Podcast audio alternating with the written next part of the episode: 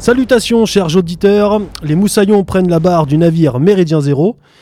Euh, je serai accompagné de Ivan. Bonsoir, euh, Tesla. Ouais, bonsoir, bonsoir à toi, bonsoir à tous les auditeurs, toutes les auditrices bien sûr, qu'on embrasse chaleureusement. Alors, euh, les moussaillons, donc, comme, comme je disais, prennent la barre du navire pour évoquer, cette fois-ci, une fois n'est pas coutume, la gastronomie française dans tout ce qu'elle a de plus beau. Ce sera une émission euh, sous, euh, euh, sous le signe de la, de du patrimoine gastronomique pour défendre la France. Enfin bref. pour évoquer notre compagnon de, de combat, parfois notre compagnon de marche, celui sans, enfin, l'élément sans qui une bonne tablée n'est pas une bonne tablée, notre compagnon de chant également, bien souvent, parfois de rude combat. Je nommais le vin. Ah, le vin. Il y a tellement de choses à dire. Parfois, certains même euh, l'ont appelé le sang gaulois. On y répondra certainement à cette question euh, au cours de, cette émission. Et donc, pour aborder ce thème, euh, et avant de vous dresser un sommaire de, l'émission, je vais tout d'abord accueillir et vous présenter notre, notre invité qui se prénomme Antoine. Bonjour Tesla, bonjour Ivan, bonjour à tous les auditeurs. Si tu veux bien t'approcher un petit peu du micro, s'il Ouais. te plaît, pour que les, les auditeurs t'entendent bien. Merci. Antoine, alors, euh, tu, viens, tu vas nous parler un petit peu donc, euh, de, de- de- du vin, euh, du métier également de sommelier et de caviste que tu as, que tu as fait. Mais enfin, je, je- on parlera tout ça euh, tout à l'heure. Et tu travailles actuellement dans un grand restaurant dans la Touraine. Un restaurant plusieurs fois étoilé, me semble-t-il. Alors l'hôtel est étoilé, pas le restaurant. Une classification euh, un peu différente pour euh, la partie hôtelière de la partie restauration. Donc, euh, ton métier actuellement est chef sommelier, comment on, comment on l'appelle exactement, chef sommelier, voilà. Chef Exactement. sommelier dans ce restaurant gastronomique. Dans un restaurant gastronomique de la Touraine, la plus belle des régions de France, soyons un peu chauvins. Très bien, alors, petit sommaire pour vous, chers auditeurs. On va tout d'abord euh, terminer euh, de présenter euh, notre invité, découvrir un petit peu son parcours personnel, son parcours scolaire. Il va nous expliquer un petit peu pourquoi il a choisi cette voie du vin, plus précisément, et pas non pas celle, par exemple, de la gastronomie d'une façon générale. Euh, dans un second temps, nous allons revenir sur l'histoire, euh, une brève histoire, hein, brièvement sur l'histoire euh, du vin, avant de, avant de, de, de- de parler un petit peu de l'image du vin français à l'étranger, de de l'état des lieux, des, faire un état des lieux des de vignerons. Nous aborderons également le bio, le biodynamisme, les circuits courts, toutes ces choses-là, donc qui ont encore une fois autour, attrait autour du vin. Dans un troisième temps, euh, là, nous, nous entrerons plus spécifiquement dans le métier euh, de sommelier et de caviste, euh, durant, durant, laquelle, enfin, durant ce chapitre, nous aurons, pour aborder un, un- un point un petit peu plus ludique, nous aurons en direct une dégustation de bouteilles que tu nous as gentiment apportée, Antoine. Exact. Tu nous décorti- décortiqueras les, les- les différentes étapes d'une bonne dégustation de bouteilles de vin. Euh, on parlera de ces euh, méthodes de stockage, euh, comment accompagner nos plats, ce genre de choses-là.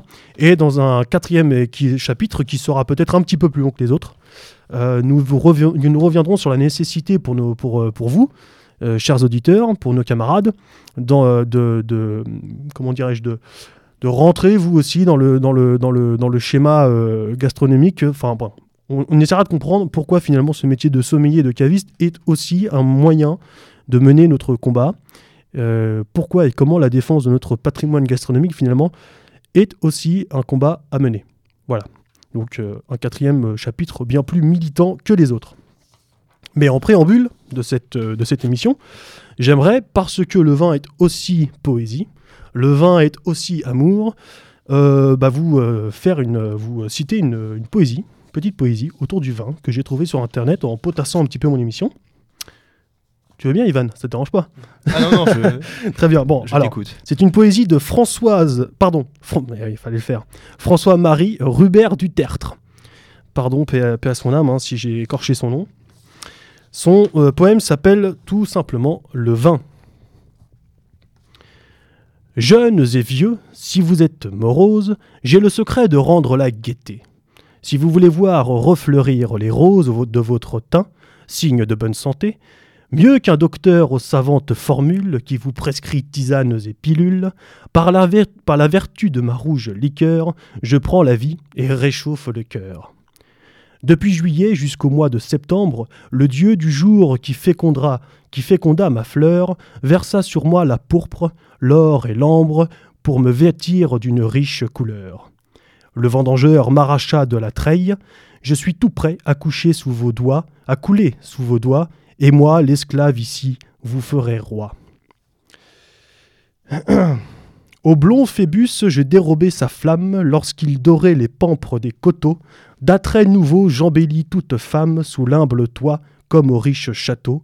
Fut-elle, hélas, à l'âge où l'on est laide, magicien, je viens vite à son aide, et merveilleux prestigitateur, je la fais voir sous un prisme enchanteur. Improvisant ma tribune aux harangues, sur toute table où brille mon reflet, en liberté j'ai bientôt mis mes langues et couronné les fronts d'un feu follet. Puis l'esprit part comme un feu d'artifice et jamais temps, sous le morne édifice, où l'institut du goût dicte les lois, on entendait si fins propos gaulois. Voilà, le vin de François-Marie Robert du, Dutertre. Voilà, j'y arrive. Je pense que l'avant-dernier chapitre, l'avant-dernière strophe va beaucoup plaire aux auditrices. Le vin qui a fait les joies de tant de femmes et le malheur de certains hommes. Ça a été écrit, écrit quand, tu sais? Euh, c'est un, alors le, précisé- précisément ce, ce- ce poème, je ne sais pas, mais c'est un, un poète du 19e siècle qui est mort en 1800, euh, dans les années 1880, euh, 90, je crois. Voilà. Euh, oui, bah, le, le- vin qui euh, réchauffe nos cœurs, réchauffe nos âmes. Hein c'est euh, ce sujet donc, que nous allons aborder ce soir. Alors, Antoine, je me retourne à nouveau vers toi. On t'a présenté tout à l'heure. Quel est le parcours scolaire à suivre pour suivre ce métier de, sommelier? Quel est ton parcours à toi, même personnellement? Et, et voilà. Alors, me concernant, j'ai un parcours euh, un peu atypique pour être parvenu jusqu'à ce très beau métier de sommelier, puisque j'ai donc euh, obtenu un bac euh, ES, donc économique et social, à la suite duquel j'ai fait deux ans de classe préparatoire HEC, qui m'ont naturellement mené vers une école de commerce, celle de Tours. C'était ma première rencontre avec cette belle région, la Touraine. J'avais donc 22 ans à l'époque.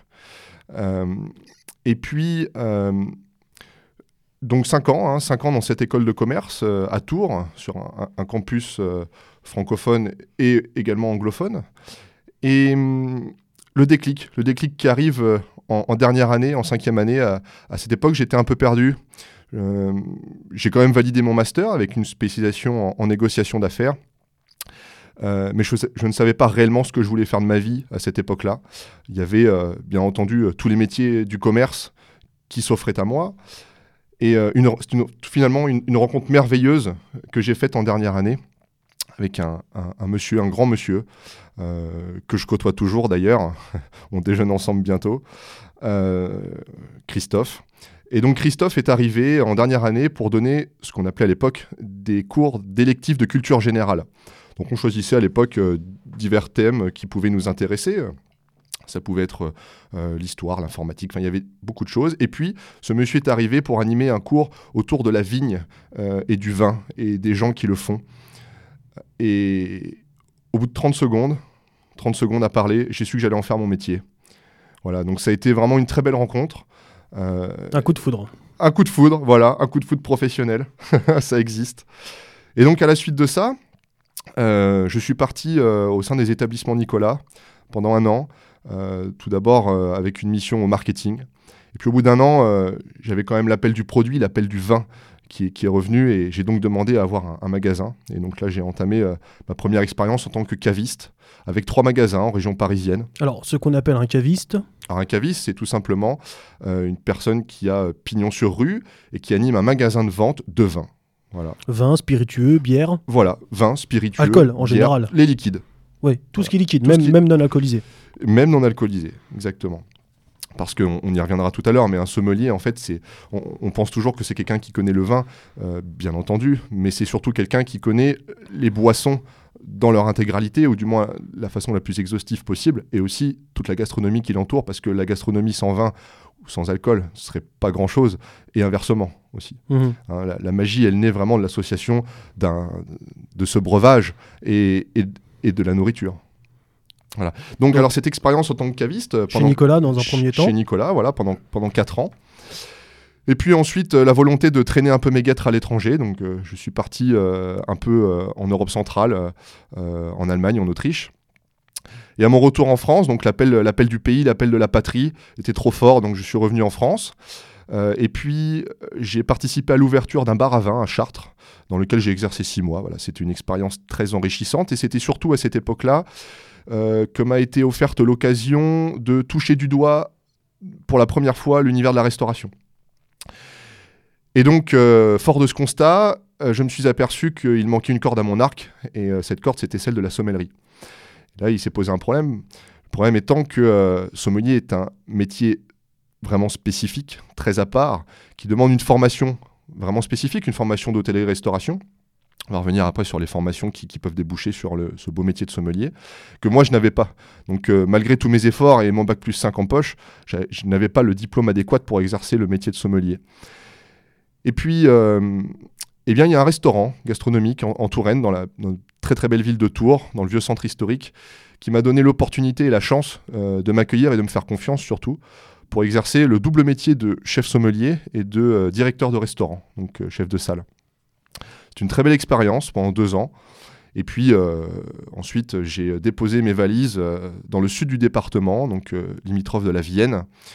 Et il a fallu donc que je change d'établissement. Et j'ai donc atterri il y a un petit peu plus d'un an maintenant dans, l'établissement dans lequel j'exerce aujourd'hui, qui est un, donc un, hôtel 5 étoiles, restaurant gastronomique et spa. D'accord. Mais alors, plus spécifiquement, on, on pourrait s'imaginer, par exemple, qu'il y ait des écoles de sommellerie. Il y en a, elles sont rares en France, et le, système euh, français de sommellerie est un petit peu euh, différent du système anglo-saxon. Alors je m'explique. Aujourd'hui, vous pouvez suivre un, cursus en hôtellerie-restauration avec une mention complémentaire sommellerie qui vous donne la possibilité d'acquérir, je dirais, les premières notions, les notions de base d'exercice du métier. Et puis, il y a une très belle formation qui n'est malheureusement aujourd'hui dispensée que par trois ou quatre établissements euh, d'État euh, en France, qu'on appelle le BP sommellerie, donc le brevet professionnel de sommelier. Donc il une très belle école à Tours, euh, et qui vous donne l'occasion sur deux ans de parfaire vos connaissances, votre cursus, avec euh, un enseignement de qualité, un enseignement vraiment de qualité. Et durant ces deux ans, vous parcourez tous les vignobles de France, ainsi que quelques vignobles étrangers avec vos, camarades de promotion. Eh bien pour, pour découvrir ce qu'est le vin, pour aller à la rencontre de vignerons et pour associer la théorie vue à l'école avec euh, la pratique et euh, la connaissance des régions, bien sûr, parce que rien ne vaut le, le voyage. hein. Le métier de sommelier, c'est aussi un métier de voyageur. hein. D'accord. Voilà. Ivan? Quand tu, quand tu disais que ce qui t'a donné à la base envie de faire euh, ce, ce métier, c'était cette conférence euh, lors de ton- ta dernière année là. Euh, alors pour- pourquoi Qu'est-ce qui, qui- tu as été touché par la grâce de Bacchus Qu'est-ce qui s'est passé exactement Qu'est-ce qui t'a Pourquoi le vin spécifiquement? Alors, je pense que. Bon, déjà, force est de constater que c'est un produit qui nous entoure. Nous, les Français, c'est un produit qui fait rêver. C'est un produit, euh, un, liquide, un élixir de poésie euh, qui fait partie de, notre essence, de notre culture, euh, qui nous façonne et que nous façonnons. Et le vin, c'est une affaire de sensibilité. Je pense qu'on ne peut pas être sommelier, on ne peut pas être un professionnel du vin si on n'a pas une certaine sensibilité.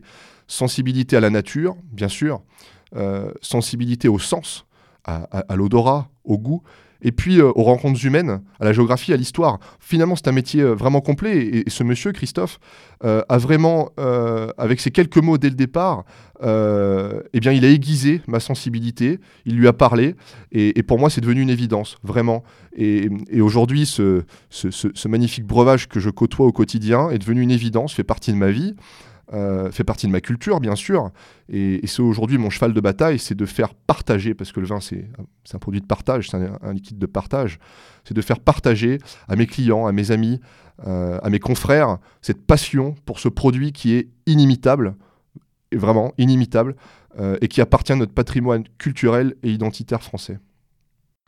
Oui, d'accord. Donc on reviendra un peu plus précisément et longuement sur, le, la, spécifi- enfin, sur la, la- la particularité du métier de, sommelier qui en fait euh, est très directement liée aussi au terroir, plus, plus largement que, celle euh, du vin. On découvre évidemment le vin, mais on, on est obligé de découvrir le terroir et, et les gens qui travaillent également cette, cette terre. Mais alors, pour présenter maintenant d'une façon un peu plus brève, plus, plus large, le vin en général, euh, peux-tu nous dresser une, une, brève histoire euh, du vin qui, si je, si je ne dis pas de bêtises, me semble-t-il, contrairement à peut-être de nombreuses idées reçues, euh, ne voit pas sa naissance en Gaule, en France? Non, pas du tout. Alors, il faut savoir déjà dans un premier temps que l'histoire du vin se décline en mille versions. Je dirais qu'il y a autant d'histoires du vin qu'il y a finalement de régions où l'on produit le vin. Si on devait remonter aux sources originelles du vin, euh, on remonterait euh, aux frontières du Caucase.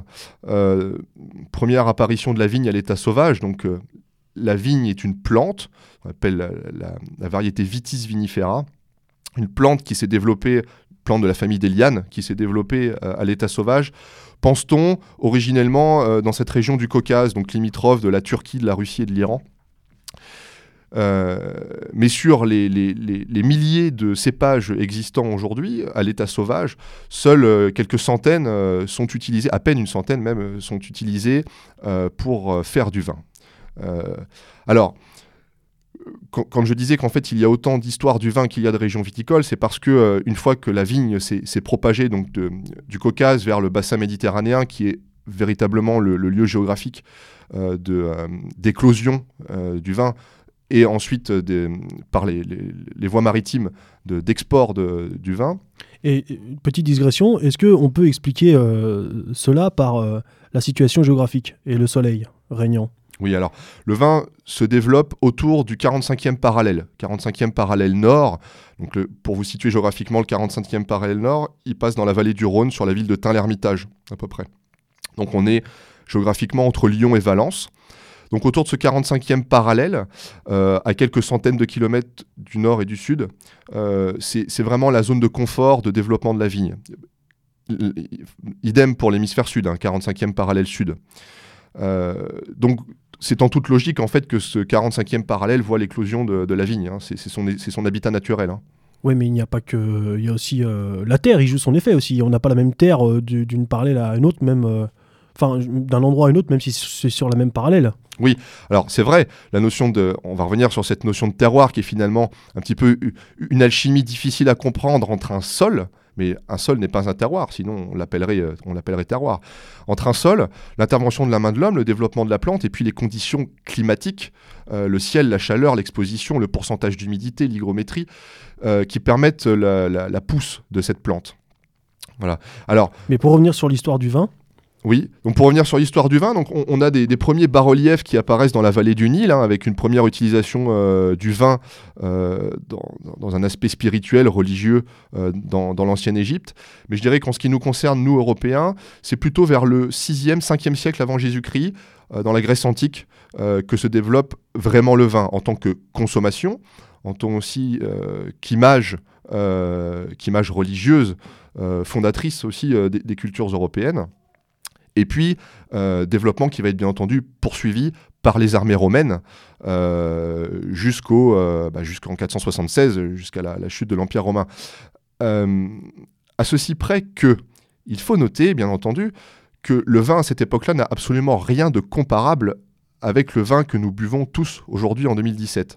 Dans le sens où le vin à l'époque est une, ce qu'on appelle vin, est une fermentation, donc un, un raisin fermenté, euh, dans lequel on va ajouter énormément d'intrants pour le rendre, euh, pour le rendre buvable. Donc euh, du miel, des épices, du sucre. il n'y avait pas aussi une raison. la raison n'était pas aussi le, pour, sa, pour sa conservation, puisque justement, comme il y avait les voyages euh, étaient longs pour le transporter d'un pays à l'autre, euh, c'était aussi le moyen de, de finalement réussir à le conserver. Et c'est ce qui a donné lieu aujourd'hui. euh, c'est ce qu'on appelle, peut-être que j'ai une bêtise, c'est pas ce qu'on appelle l'hypocrase. Alors euh, l'hypocrase aujourd'hui, euh, c'est un mélange. En effet, on va faire intervenir pas mal d'épices, euh, du miel. Et, c'est vrai que c'est ce qui pourrait se rapprocher le plus du vin euh, à l'époque euh, Antique. à l'époque antique. Voilà, exactement. Et en effet, euh, à cette époque-là, et par exemple, en France, on a encore quelques vestiges. Vous savez qu'un buste de César a été repêché dans le Rhône en 2009. Euh, le port de Roquemort dans le Gard était le plus gros port euh, d'exportation par voie maritime, par voie fluviale, en descendant sur la Méditerranée, ensuite quand on suit le Rhône, vers, bien entendu, bah, tous les centres d'export du bassin méditerranéen. On, a retrouvé des amphores aussi dans le Rhône, formidables contenants qui, servaient donc à, conserver le vin. Et en effet, tous ces intrants, le sucre, le miel, l'alcool, l'alcool pur aussi qui était rajouté, euh, était ni plus ni moins que des conservateurs, en effet. D'accord. Mais à l'époque euh, antique, euh, notre différence avec le, vin aujourd'hui, c'est que, comme tu disais, il y avait une véritable importance religieuse en fait. Il y avait, bon, évidemment chez les Grecs, on connaît Dionysos, mais le, vin, ça a toujours été le symbole, notamment du, du, sang, donc de l'énergie, de la force vitale. C'est vrai. Alors c'est vrai, euh, et ça c'est vraiment quelque chose qui est notable, et parce que ça a perduré dans le temps. Euh, ça a perduré euh, jusqu'au Moyen Âge, ça a même perduré jusqu'à l'époque classique. Le vin comme symbole guerrier, le vin comme symbole vital. on peut aussi parler des noces de Cana avec la, transformation de l'eau en vin. avec la scène, mais voilà, c'est vraiment à, la, à la fois dans le côté ésotérique de la chose, qui euh, était indissociable de l'aspect guerrier, vraiment. Et c'est pour ça que vraiment, sous les, conquêtes romaines, euh, le vin été euh, très important, avait un aspect primordial. Hein. Oui, c'est souvent cité, comme on disait tout à l'heure, avant, avant, avant l'émission, lorsqu'on préparait l'émission, c'est souvent cité dans l'Iliade. Hein, les... Ils, font preuve, ils prennent de grandes rasades de vin avant d'aller au combat. c'est Buvez mon sang de Jésus-Christ également. Hein. Exactement, jusqu'à Napoléon, jusqu'à Napoléon qui préférait donner du vin à ses soldats que de l'eau. Oui, Napoléon avait dit pas de vin, pas de soldats. Voilà. Tout est dit, je crois. D'ailleurs, ce qui est intéressant, c'est que manifestement, dans certaines régions, euh, même qui ne connaissaient pas spécialement le vin, comme en Égypte antique, euh, le symbolisme de, l'alcool rouge était quand même utilisé, puisqu'il y avait certaines bières qui étaient colorées en vin, et c'est quelque chose qu'on peut retrouver dans certains mythes. Euh, enfin, c'est un petit aparté, mais il y, a un mythe égyptien que je trouve assez intéressant, où le dieu Ra prépare donc un, alcool rouge qui donne à la déesse Sekhmet pour apaiser sa soif de sang, après quoi elle se transforme en Hathor, qui est la déesse de la fertilité qui donne la vie. Voilà, donc c'est, il y a des parallèles, donc c'est pas seulement chez les, chez, chez les Grecs ou les Romains, enfin cela dit chez les Romains aussi, hein, dans Ovide, bon, pour ceux que ça intéresse, il y a, y a, un livre euh, qui s'appelle À la recherche des dieux, écrit par Bruno Favry, qui a été reçu sur Méridien Zéro d'ailleurs une fois. Euh, il y a un chapitre dedans sur le vin et notamment le, rapport euh, presque mystique à l'ivresse, à l'état d'ivresse, qui, bon, pour ceux que ça intéresse, euh, je vous le conseille fortement. Voilà. Oui, oui c'est intéressant de s'apercevoir que lorsqu'on parle souvent de, vin, on l'associe, entre autres choses, non pas à, l'alcoolisme, enfin l'alcoolisme. Disons, à, on, va pas se bourrer la gueule, on va s'enivrer de vin. Souvent, euh, voilà, les termes sont quand même bien, bien différents et, ont une autre, une autre signification. Alors, il me semble, euh, enfin, qui, qui, était, qui étaient les, euh, meilleurs euh, clients des Romains? qui étaient les meilleurs clients des Romains Les Gaulois Les Gaulois, bien sûr. les Gaulois, évidemment. Qui étaient extrêmement friands, friands du, du, vin, du vin grec. Euh, ils en ont apporté. C'est vrai qu'on a rencontré des quantités d'amphores euh, absolument astronomiques. Hein. C'est vrai. Et puis, à noter aussi, bien entendu, ça c'est un fait que, beaucoup, de monde sait, mais les, Gaulois ont inventé beaucoup d'objets euh, en rapport avec le vin. C'est donc les inventeurs des tonneaux. À une époque, on utilisait des amphores, de la roue. voilà, c'est c'est un peuple qui aimait s'enivrer. Voilà, qui aimait faire la guerre, qui aimait s'enivrer. C'était un peuple cultivé. Euh, un peuple racé. Et euh, c'est vrai qu'on leur doit pas mal de choses sur les inventions autour du vin, en effet. Et alors, quelle est l'évolution ensuite du vin euh, Donc, on a passé l'Antiquité. durant le premier volet du, Moyen Âge jusqu'à la Renaissance. On a une idée un petit peu de, de, son évolution ou pas? Alors, pardon, je te coupe, mais dernière chose, le, en fait, donc c'est l'Empire romain qui a apporté le vin ici, sur nos terres alors, c'est surtout, oui, euh, en grande partie, avec. Euh, alors, il y avait déjà des, cépages qui étaient présents, mais ce sont vraiment les Romains qui ont euh, entamé les, prémices d'une agriculture autour du vin, vraiment dans le, dans le, but de fournir les armées. Hein dans un premier temps, avec euh, des régions, euh, des régions euh, très fortes, notamment la vallée du Rhône. Hein. La vallée du Rhône était une région très prisée des Romains. Il y a énormément de vestiges. Aussi le, aussi le Roussillon, hein, tout, le département des Pyrénées-Orientales. voilà, c'était des, des, régions investies par, par les Romains. Mm. Et donc le Moyen Âge ensuite Alors, arrive Ah bah Alors, ouais, ensuite, donc- assume après Ivan. hein. Donc le Moyen Âge, alors là on, on change un la petit peu de- transition. on change de physionomie. Euh, le vin a, surtout été euh, cultivé et développé par euh, les ordres religieux hein, euh, successifs, euh, jusqu'à finalement jusqu'à l'époque classique. Ouais, donc euh, le métier de vigneron en fait est assuré à cette époque-là par, euh, par, par les ordres religieux, hein, qui dont certains subsistent encore bien entendu aujourd'hui, mais euh, euh, voilà, c'était surtout l'affaire des religieux à l'époque, hein, au Moyen Âge. hein. Un petit peu comme la bière aussi. Exactement, comme la les bière. moines, euh, Voilà. avaient- les trappistes. En fait, les, les- les moines sont partis de l'art de brasser, de, de- de brasser les céréales euh, pour faire de la bière ou, ou même des, des whiskies hein, chez les moines gaéliques. Mais euh, et, et en fait, on se sont appropriés l'art de faire du vin. Donc il y a cette période très religieuse. Et puis après, euh, plus tardivement, il y a quand même une, un tournant en fait. Le tournant de l'histoire du vin, il se situe au 19e siècle. Au 19e siècle, dans la seconde moitié du 19e siècle, va apparaître une maladie qui s'appelle le phylloxéra. hein. C'est un petit puceron jaune qui va euh, ravager et décimer la quasi-intégralité du vignoble européen. Quelle horreur. Ouais, quelle horreur Voilà, donc... euh, Ah oui, en très peu de temps, comment ça se passe ça? Alors, en fait, c'est- un, un- un insecte, un puceron qui a été, euh, qui, qui est arrivé des États-Unis, en fait, enfin du continent américain, Ouais, et qui a ravagé. euh, là-bas en général, euh, ça ravage. hein. Et alors, mais alors, tu, tu vas voir ce qui, euh, tu vas voir Tesla en fait, ce qui est assez drôle avec euh, avec euh, le continent américain sur sur cet épisode du phylloxéra, c'est que s'ils nous ont apporté le puceron jaune, donc le phylloxéra, c'est aussi eux qui auront trouvé le remède, le remède finalement. Ah, Eh oui. Comme quoi, ils s'en sortent, ils s'en sortent toujours. Ils s'en hein. sortent toujours. Donc, euh, le phylloxéra qui touche la France des années 1850-1860 jusqu'au début du XXe siècle, hein, année 1910. Et puis, à cette époque-là, euh, les recherches scientifiques peinent et, on ne trouve pas réellement d'antidote euh, au phylloxéra pour contrer ce puceron. Alors il y a bien le sable, on a essayé de d'ensabler les vignes, euh, notamment dans les Landes, ça a bien marché, un petit peu dans le Val-de-Loire aussi, parce qu'on a vu que le sable permettait à ce, puceron de ne pas se développer et de ne pas attaquer la vigne. Mais on n'a pas pu ensabler toutes les vignes de France, bien entendu. Donc mis à part 2 ou 3% du vignoble qui ont réussi à être épargnés sur le long terme, c'est quand même un, insecte qui a ravagé le vignoble. Et puis, début 20e, euh, on s'est aperçu qu'en fait, euh, des porte-greffes, c'est-à-dire la partie euh, souterraine, la partie basse en fait de la, de la plante, elles étaient résistantes à ce puceron, et notamment les porte-greffes américains. Donc on a importé des porte-greffes américains qui avaient eux-mêmes été exportés d'Europe quelques siècles auparavant, mais qui étaient euh, résistants euh, au phylloxéra. On les a réimportés en France, ce qui fait qu'aujourd'hui, finalement, en France, 95%, Non, non, non, Eh, ne le il faut le pas. dire, il faut le dire. pas. Horreur, damnation. voilà, plus de 95% du vignoble français euh, étant cépagé avec des porte-greffes américains. Quelle horreur. Je bois Yankee, c'est ça que tu veux dire? Ah, Bien, bon, alors bon, maintenant pour arriver à la période quand même qui nous intéresse plus directement. Euh, Aujourd'hui, donc, on connaît un petit peu euh, l'importance, le, pouvoir, enfin brièvement, on connaît un petit peu le, pouvoir euh, du vin en France et, des, vignerons, parce qu'on sait qu'il y a de, grands domaines très luxueux, où vraiment pour le, coup, les vignerons, ils ont fait leur bille sans problème. Quel est, aujourd'hui l'état du, vignoble et des vignerons, de, l'agriculture viticole en France? Est-il possible de dresser un, un bref tableau euh, ou pas l'état des lieux, il est très éclaté. Il est très éclaté parce que euh, les régions ne se ressemblent absolument pas. Alors, bien entendu, euh, dans, le produit fini, dans ce qu'on a dans la bouteille, mais, aussi sur, je dirais, l'état économique, l'état sanitaire, les investissements, etc. Euh, il y a des régions où euh,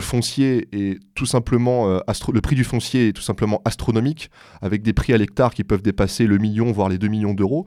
Je pense notamment au, au Grand Cru de la Côte des Blancs en Champagne, euh, au Grand Cru bourguignon, à certaines belles propriétés du Médoc ou du Libournais dans le Bordelais,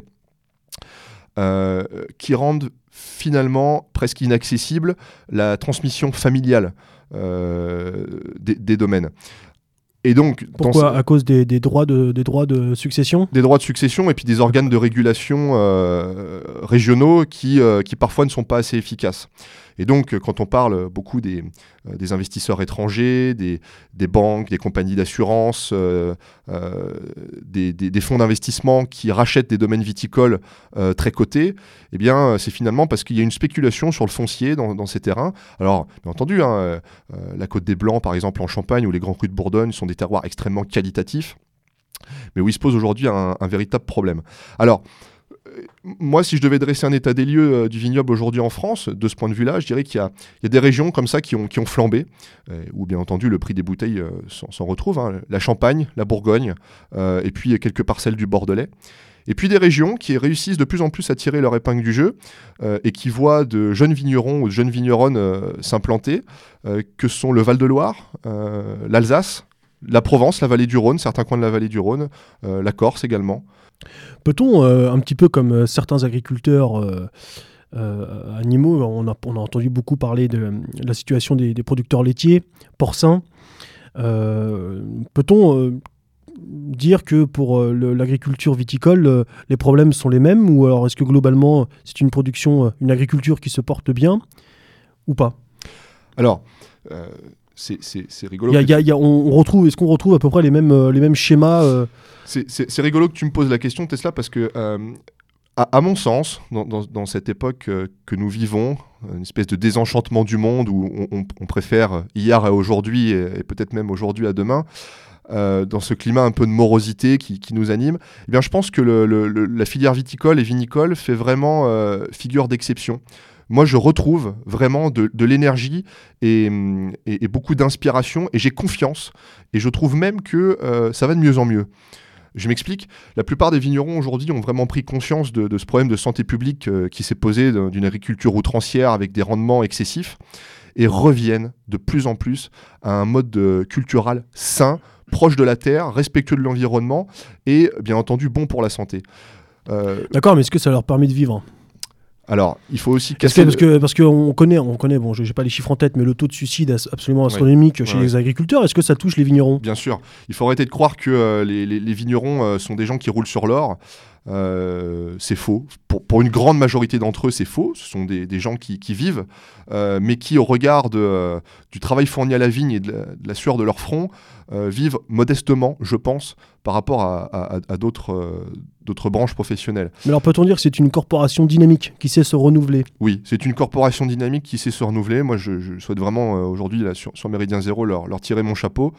Euh, ils innovent, ils sont dans l'air du temps, euh, ils sont de plus en plus dans une démarche euh, proche du terroir, du, bien boire, du bon pour la santé, et dans une recherche qualitative. Ça en est presque un peu fini, vous savez, de ces pratiques culturelles des années 80-90 où on cherchait des rendements outranciers, je pense notamment au Languedoc-Roussillon. Je crois que le Languedoc-Roussillon, c'est vraiment la, région test, et c'est là où c'est le plus probant.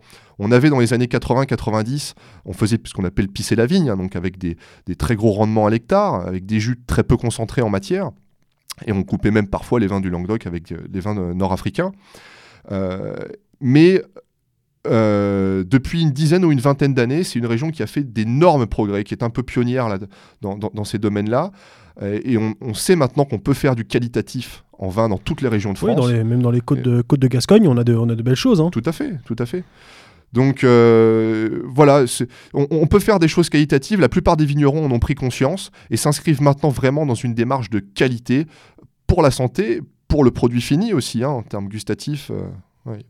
Mais alors, quand même, quand, quand on voit euh, ça et là dans la presse euh, des articles qui disent qu'un milliardaire chinois a racheté un domaine, euh, comment, comment ça se fait? C'est parce que le, le, vin est devenu un petit peu un, un marché financier ou? Oui, c'est de, devenu un, un, un, lieu de placement. Alors, euh, on, va citer euh, très brièvement, et je pourrais malheureusement pas être exhaustif, euh, quelques domaines célèbres qui ont été rachetés. En 2012, un grand investisseur chinois qui rachète le, château de Gevrey-Chambertin dans les Côtes de Nuit en Bourgogne. Depuis 2008, euh, les Chinois ont racheté plus de 80 domaines uniquement dans le Bordelais. Là, je parle juste du Bordelais, 80 propriétés. les Japonais ont racheté le château Lagrange et le château Bechevel en appellation Saint-Julien. AXA Millésime, le groupe Bolloré, Bouygues ont racheté des, des grandes propriétés. le, dernier, le dernier fait marquant, là je, parle un peu de, mon empreinte locale dans le Val-de-Loire. On a un domaine qui était considéré comme le plus beau domaine du Val-de-Loire sur Saumur, qui s'appelle le Clos Rougeard, qui était tenu par deux frères. Euh, malheureusement, euh, il y a quelque temps, un des deux frères est décédé et on a appris que le groupe venait d'être euh, racheté euh, par Bouygues. Donc ça, c'est encore un fleuron qui passe sous, sous le giron d'une grosse boîte et qui passe du domaine familial euh, au, au, à quelque chose de plus grand, plus économique. Voilà. Et puis il y a Gérard Depardieu. Gérard Il y Depardieu. a alors, GG. moi, j'ai une certaine affection pour Gérard Depardieu, je dois le dire. J'aime beaucoup le personnage. J'aime, euh, j'aime son côté bonhommant. J'aime son côté euh, France profonde, parfois un peu caricatural. C'est vrai, mais voilà, c'est- un amoureux de la France, un amoureux de ses terroirs, un amoureux du vin, euh, souvent dans l'excès, mais qui n'a jamais été excessif quand on quand on boit bien et qu'on mange bien. Oui, oui, tout à fait. mais alors, mais moi, euh, enfin bon, ça, ça donne.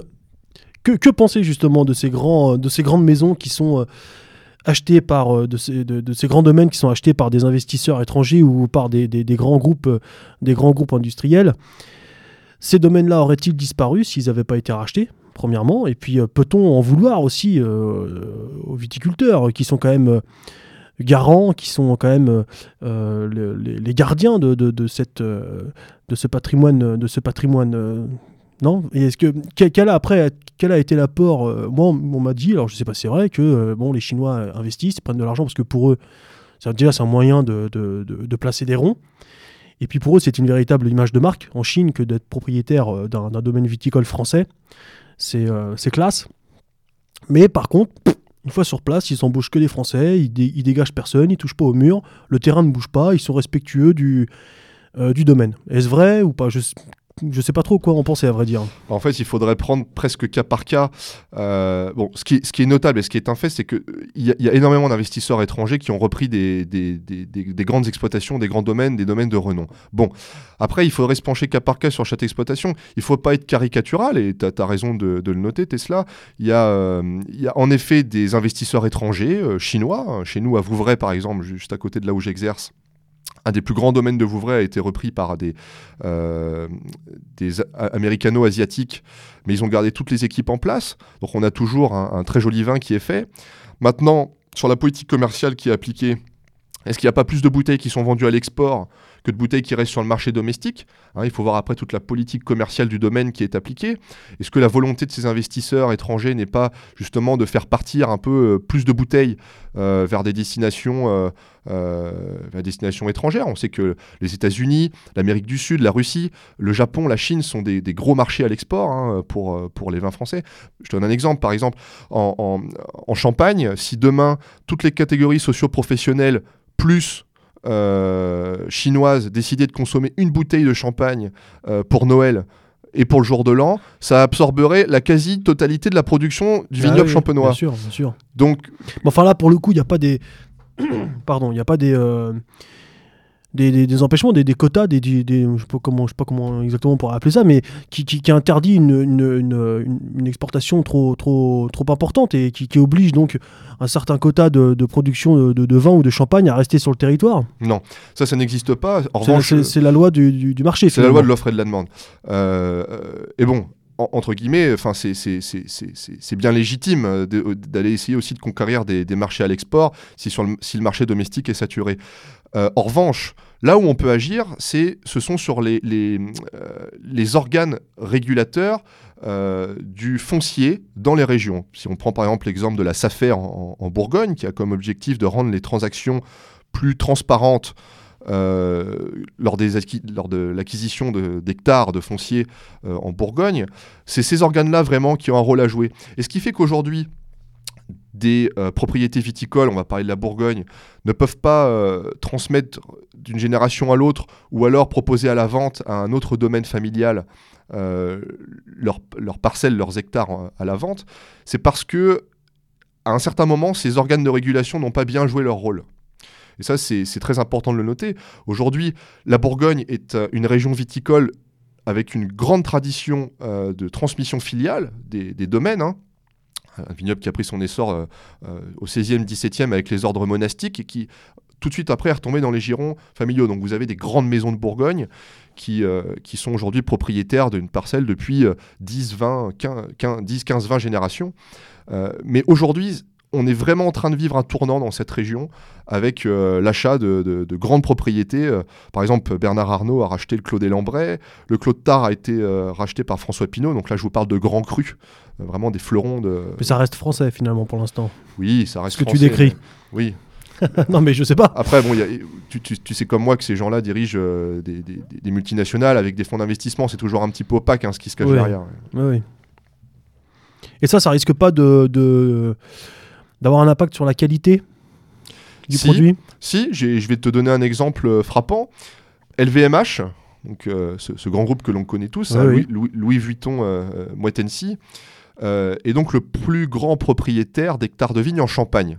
Moët et Chandon, Ruinart, Krug, Veuve Clicquot, tout ça c'est le même groupe, c'est LVMH. Bon. Euh, LVMH, euh, a, comme on évoquait tout à l'heure avec la consommation dits chinois, a pris conscience qu'aujourd'hui le, champagne est un produit phare sur la scène, sur la scène internationale et qu'on n'est pas capable de répondre à la, à la demande internationale. Donc, qu'a fait LVMH LVMH a fait pression euh, auprès de l'Institut national des appellations d'origine et du bureau interprofessionnel des, vins de champagne pour étendre l'aire d'appellation euh, contrôlée, là- où c'est Champagne, euh, sur des enfin sur des parcelles de vignes moins qualitatives qui n'étaient auparavant, qui ne rentraient pas auparavant dans l'aire de production, donc notamment sur les vignobles de l'Aube et de Seine-et-Marne. Le but étant pour LVMH de racheter ces parcelles de vignes avec des raisins qui seront euh, moins qualitatifs pour ensuite bah, produire plus, pour exporter plus. Bah oui. Voilà. bah oui. Voilà la logique. Donc là, on arrive vraiment sur un exemple concret d'un grand groupe financier, d'un- d'un- d'une grosse boîte qui fait pression sur, euh, sur des organes locaux pour euh, pouvoir faire plus de fric. Il Mhm. n'y a pas d'autre mot. hein. Alors tout à l'heure, tu as abordé un, un point sur lequel j'aimerais revenir. On a dit que le, le- le- le- le vigneron, le monde viticole était dynamique, se renouvelait. Et tu as, euh, abordé, euh, tu as euh, très rapidement abordé le, thème de la, biodynamie et du, vin bio. C'est quelque chose qui, euh, euh, arrive en force, en tout cas dans les, dans les rayons de supermarché, dont on entend de plus en plus parler. Le vin bio déjà existe-t-il? Et euh, j'ai le sentiment, c'est l'image que j'en ai, je peux me tromper, que c'est souvent mis en avant, produit, vendu par de jeunes euh, viticulteurs. En tout cas, pas par les gros groupes dont on vient de, citer les noms. Est-ce que c'est vrai tout ça Alors, il va falloir vraiment qu'on soit précis et précis dans les mots. Est-ce que le vin bio existe? À proprement parler, non. Ce n'est pas le vin qui est bio, ce sont les raisins qui sont issus de l'agriculture biologique. Alors faisons aussi un aparté. Euh, la différence entre un vin bio et puis un produit d'alimentation courante qui serait bio est complètement différente parce que le cahier des charges est différent. Dans- Dans un produit alimentaire, on a le droit euh, à 10% du produit fini non bio pour être labellisé bio. Dans le vin, c'est différent. Le cahier des charges est plus drastique. tout dépend du label, c'est toujours pareil. Tout dépend du label. Alors, Les labels de l'Union Européenne, euh, c'est oui, c'est ça. Alors oui, voilà. Certains labels Alors, sont quand même un peu plus euh, aujourd'hui- drastiques. Aujourd'hui, on a, on a deux, euh, deux grands labels bio qui, qui tiennent un peu le haut du panier. on, a, on a Écossaire et puis, et puis le label bio avec la feuille européenne.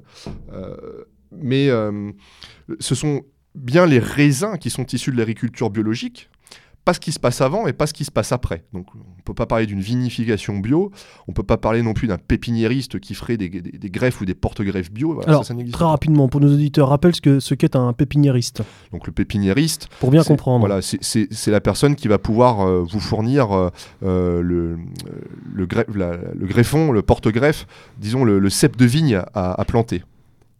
Donc lui, il le cultive dans ses hangars, Voilà. et après il le redistribue aux différents le euh, producteurs. Voilà, il le vend. il peut le vendre au évidemment. produit. Et lui peut avoir des. euh, en général, les pépiniéristes traitent leur greffe avec des produits chimiques et peut après revendre ses pousses à des producteurs bio, dits bio. Oui, ça peut. Et pourtant, euh, ces pousses euh, de, de ces greffes, elles ne, ne sont pourtant absolument pas biologiques. Voilà, exactement. C'est pour ça qu'il est important de parler de vins dont les raisins sont issus de l'agriculture biologique.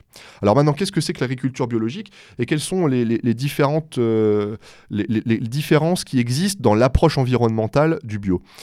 Euh, Un vin dont les raisins sont issus de l'agriculture biologique est un vin dont les raisins à la vigne n'ont pas subi de traitement de, de produits chimiques, produits chimiques, produits de synthèse.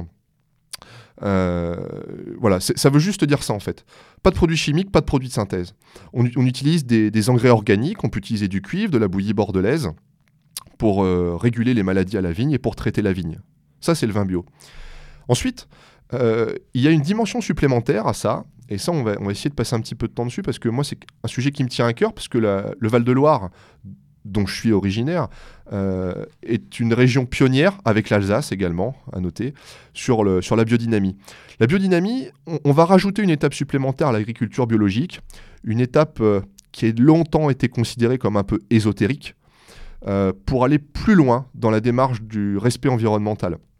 La biodynamie, c'est une démarche qui a été développée euh, en 1924 par Rudolf Steiner, qui était un, scientifique euh, autrichien. Euh, une démarche qui utilise le concept d'organisme agricole et qui consiste à regarder une exploitation agricole comme un, organisme vivant pour réguler les maladies. Un organisme vivant le plus diversifié et le plus autonome possible, avec le moins d'intrants en ce qui concerne le vivant, donc les, les plants, les semences.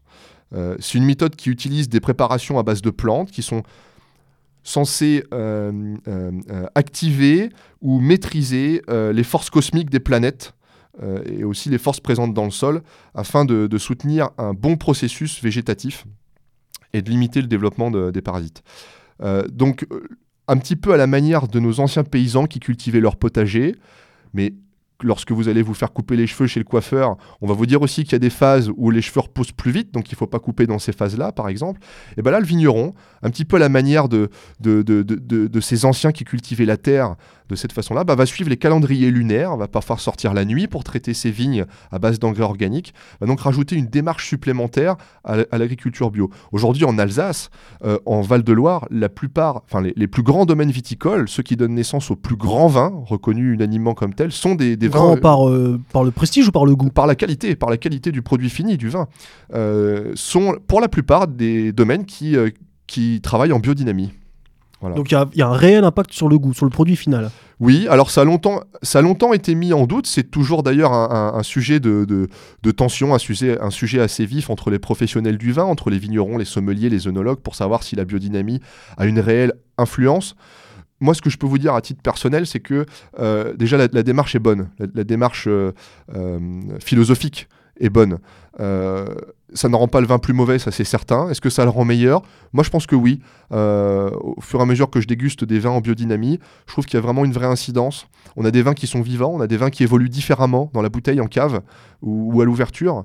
Et euh, au- aujourd'hui, c'est d'ailleurs c'est absolument pas marketing, hein, c'est-à-dire que peu de, peu de vignerons le mentionnent sur les étiquettes ou, ne mettent le label, hein, parce qu'un label ça coûte cher, il faut le savoir. hein, quand- quand on est agréé bio, en agriculture bio ou en agriculture biodynamique, le label à obtenir est assez onéreux. Donc pour des petites exploitations viticoles, euh, souvent, même si le travail est bio, on n'achète pas le label pour pas le mettre sur la bouteille. Donc la- le, le fait de dire c'est marketing, donc, ça vaut, donc je vends mon produit plus cher, c'est finalement un argument assez fallacieux.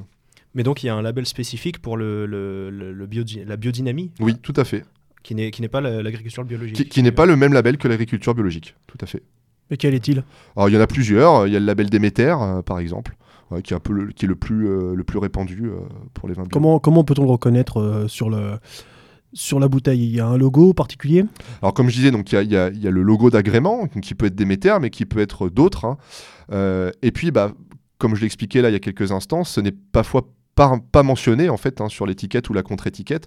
Donc là, il faut vraiment faire la démarche, la démarche personnelle, Oui. d'aller voir sur le site internet du vigneron, de passer un petit coup de fil au vigneron pour savoir comment il cultive, euh, comment il cultive son raisin. Est-ce qu'il est en bio? Est-ce qu'il est en biodynamie? Et J'aborde la troisième phase, la, phase- la dernière phase ultime, je dirais, de, du processus. Le vomi? Non, non, c'est Ah. ce qu'on appelle les vins nature. Donc les vins nature, où en fait là, il n'y a aucun intrant de sulfite, le soufre, ce composé chimique SO2, qui est un conservateur du vin et qui permet au vin de se conserver dans la bouteille. Alors, Oui, alors ça, ce- euh, euh, je crois que les, les bouteilles ont une obligation de... de euh, en tout cas, les viticulteurs ont- ont- sont, sont obligés de mentionner sur la bouteille que euh, leur, leur bouteille contient du sulfite. oui, alors ils sont obligés de le mentionner lorsque c'est le cas. Parce que c'est le cas, oui. Alors c'est aujourd'hui le cas dans 99% des, des- des domaines viticoles français. Alors, les sulfites, c'est donc, on, l'a dit, hein, le composé chimique SO2, c'est du soufre. Le soufre est un conservateur. C'est contenu naturellement euh, dans le raisin, à l'état naturel, mais c'est aussi et surtout ajouté euh, à l'état de, particules, hein, de poudre de soufre, euh, à la cuve, pour conserver le vin. Lorsque c'est le cas, lorsqu'on va rajouter mécaniquement, par la main de l'homme, je dirais, des sulfites pour faire son vin, on a donc cette mention obligatoire sur l'étiquette ou la contre-étiquette, mention contient des sulfites. D'accord? Lorsque votre vin est un vin nature, il n'y a donc pas d'ajout supplémentaire de sulfite. Euh, et donc là, euh, la mention n'est pas obligatoire. Mais le vin contient quand même les sulfites naturels du raisin. D'accord. Mais peut-être qu'il se conserve moins longtemps dans le temps. Alors, il y a- ouais, on- voilà, là, ça c'est une très bonne question. Merci. Euh, C'est une question que j'entends souvent au restaurant. Euh, les vins sans sulfite, est-ce que ça se conserve bien? Est-ce que ça donne moins mal à la tête? Qu'est-ce que c'est exactement? Bon, aujourd'hui, on est un peu on est au balbutiement euh, des vins nature. Ça existe depuis une petite vingtaine d'années, on va dire une bonne dizaine d'années. On a aujourd'hui des vignerons qui maîtrisent très bien les vins nature, avec euh, notamment dans le Beaujolais, euh, dans le Val-de-Loire, en Alsace. Et il n'y a pas de déviance olfactive et gustative lorsque c'est bien maîtrisé. Pour ce qui est des qualités de conservation, du potentiel de garde surtout, eh ça dépend de beaucoup de choses. C'est bien entendu beaucoup plus sensible euh, aux variations euh, de température, d'hygrométrie, euh, la lumière, le, le, stockage est très important. je pense qu'aujourd'hui, on n'a pas assez de recul pour savoir si ces vins-là pourront être gardés quelques décennies en cave ou si prématurément on va observer des déviances. Voilà. Moi, sur 350 références à la carte des vins de, mon restaurant, j'ai une dizaine de, vins qui sont en vin nature, qui me sont parfois demandés par les clients, mais ça reste quand même anecdotique. Mais pour revenir au, label bio, une des critiques qu'on entend de temps en temps, c'est que le, quand il y a marqué agriculture biologique, c'est un petit peu un business. Il y a des, euh, en tout cas dans les, dans les, euh, pour les produits alimentaires euh, classiques. Enfin, on, sait que par exemple, il y a, un, certain nombre d'études scientifiques qui sont, sponsorisées par le, label bio. On avait entendu il y a quelques temps énormément d'articles qui disaient que les, muesli étaient bourrés de pesticides, etc. Et puis après, quand on faisait quelques recherches, on découvrait que c'était une, étude qui, avait été entièrement payée par le, label bio. Bon, voilà. Est-ce qu'il y a le même problème euh, pour, le vin ou comme tu l'expliques, euh, toutes ces choses de biodynamie, c'est quelque chose de plus, euh, peut-être de, plus sincère et moins, moins business, ouais c'est un peu moins business que dans l'alimentaire, dans le sens où déjà le cahier des charges pour, en ce qui concerne le vin est beaucoup plus drastique que pour les produits alimentaires. On parlait des 10% dans le produit fini euh, pour l'alimentaire. Pour le vin, il y a déjà une phase qu'on appelle la phase euh, de conversion en bio, une phase qui dure plusieurs années, avec une étude des sols, une étude des raisins, une étude des cèpes des cèpes de vigne, pour savoir euh, comment le sol réagit à cette conversion en biologie. Quand on passe d'une surface traitée chimiquement à la volonté de passer en bio, il y a donc cette phase d'adaptation qui peut durer plusieurs années et qui donne lieu à un agrément euh, annuel, à une commission, hein, qui vient euh, regarder comment évolue le sol, comment évolue la plante, et pour voir si euh, finalement le, vin finalement peut obtenir son, agrément. Donc c'est un peu moins business à mon sens que dans l'alimentaire. Est-ce qu'il y a aussi le problème du, fait que, par exemple, les, les, parcelles, comme sont, les parcelles de terre se touchent les unes les autres, que qu'il peut y avoir une, une parcelle de terre de vin bio et juste à côté une parcelle de vin non bio et que des pesticides se, transfèrent euh, euh, dans le vin comme ça Bien sûr, comme dans toute, toute agriculture. Alors c'est vrai, comme dans toute agriculture, euh, c'est aussi hein, quand il y a eu les, quelques catastrophe avec euh, les, fameux nuages qui ont euh, en 86 euh, dont, on a dit qu'ils s'étaient arrêtés aux frontières de la France. Bon, c'est exactement la même chose. Maintenant, il faut voir, il faut prendre un petit peu de hauteur, un peu de recul et puis analyser la chose sur une vision un petit peu moins étriquée, dans le sens où quel est le but recherché? Le but, c'est que à moyen terme ou à long terme, on ait de plus en plus de viticulteurs qui entament ce travail de bio. Donc plus on aura de viticulteurs qui feront ce travail bio sur de plus en plus de parcelles de vignes, et moins on aura ce problème euh, d'intrants chimiques qui vont se communiquer d'une plante à une autre ou d'une parcelle à une autre. Donc c'est amené à se développer euh, à l'avenir. Oui. encore une fois, attention, euh, pas sur toutes les régions. Hein. Il y a des régions qui sont très en avance là-dessus, le, Val-de-Loire, l'Alsace, une, partie de, une, partie du Languedoc, et puis des régions qui sont vraiment à la traîne. Je pense notamment à, la vallée du Rhône et puis au, Bordelais. Hein. C'est très rare de trouver euh, des, domaines viticoles dans le Bordelais euh, qui sont en agriculture biologique ou, alors pire en biodynamie. Hein. Mais de toute façon, il me semble que euh, la biodynamie et l'agriculture biologique empêchent la production de masse. Ou pas? Enfin, je peux peut-être me hmm. tromper, mais. Ça, joue, ça joue assez peu sur les rendements. Ça joue assez peu sur les rendements. Euh, quand, les millésimes, quand les millésimes le permettent, bien sûr. Après, là, là où le problème se pose concrètement, et pour en avoir parlé avec quelques vignerons, c'est lorsque vous avez euh, un, épisode. Euh, un épisode climatique un peu délicat à surmonter au cours d'un millésime. vous avez des maladies qui s'installent et que ça demande un traitement chimique. Alors vous avez quelques, quelques vignerons qui, qui sporadiquement euh, de façon anecdotique, vont aller traiter un petit peu quand même avec des, produits euh, phytosanitaires euh, la vigne pour essayer de réguler et pour pas passer non plus à côté d'une perte totale de leur récolte. Mais on va prendre l'exemple de deux de, de, nos pays voisins, l'Allemagne et l'Autriche par exemple. Hier, j'étais à un, fabuleux salon de dégustation des vins à Paris sur les grands Riesling allemands, autrichiens et alsaciens. L'Allemagne et l'Autriche, déjà du fait que ce soit les, les- patries euh, euh, originelles de naissance de la biodynamie et du bio, hein, c'est très, très puissant là-bas, euh, ont vraiment, c'est rentré dans les mœurs et dans les mœurs des vignerons. Et, aujourd'hui, on a ce, problème ne se pose plus. Nous, en France, on est en train de- d'entamer notre conversion, doucement mais sûrement, et j'en suis très heureux et très fier, vers le bio, vers cette démarche. Voilà, mais on peut s'inspirer de l'exemple de, nos voisins autrichiens allemands. D'accord. Et que- qu'en est-il du circuit court? Alors, euh, est-ce que que tu l'on peux- associe souvent, euh, en tout cas dans, dans, dans- l'esprit, qu'on associe souvent à, à la démarche bio, de, de- de- justement pour limiter les transports euh, et donc toutes ces conservations ajoutées dans les produits, euh, privilégier le circuit court. Est-ce que c'est vraiment utile? Est-ce que c'est quelque chose également qui se développe? Toi qui as été caviste, tu, tu peux peut-être nous parler aussi euh, par la même occasion de la relation entre le caviste et, et le vigneron Mhm. Je sais pas. Alors bon, j'étais caviste chez Nicolas, c'est un peu différent parce qu'on passait par une centrale d'achat, donc on avait un, un œnologue qui euh, sélectionnait en amont les produits, euh, et puis ensuite, euh, donc nous, on, on commercialisait ces produits, donc on n'avait pas toute latitude, je dirais, sur le, le- le choix des bouteilles. Euh, maintenant, le circuit court. Alors, euh, en, ce qui concerne euh, la partie viticole, prenons l'exemple d'un caviste ou d'un restaurateur, d'un sommelier qui, souhaite euh, étoffer sa carte des vins.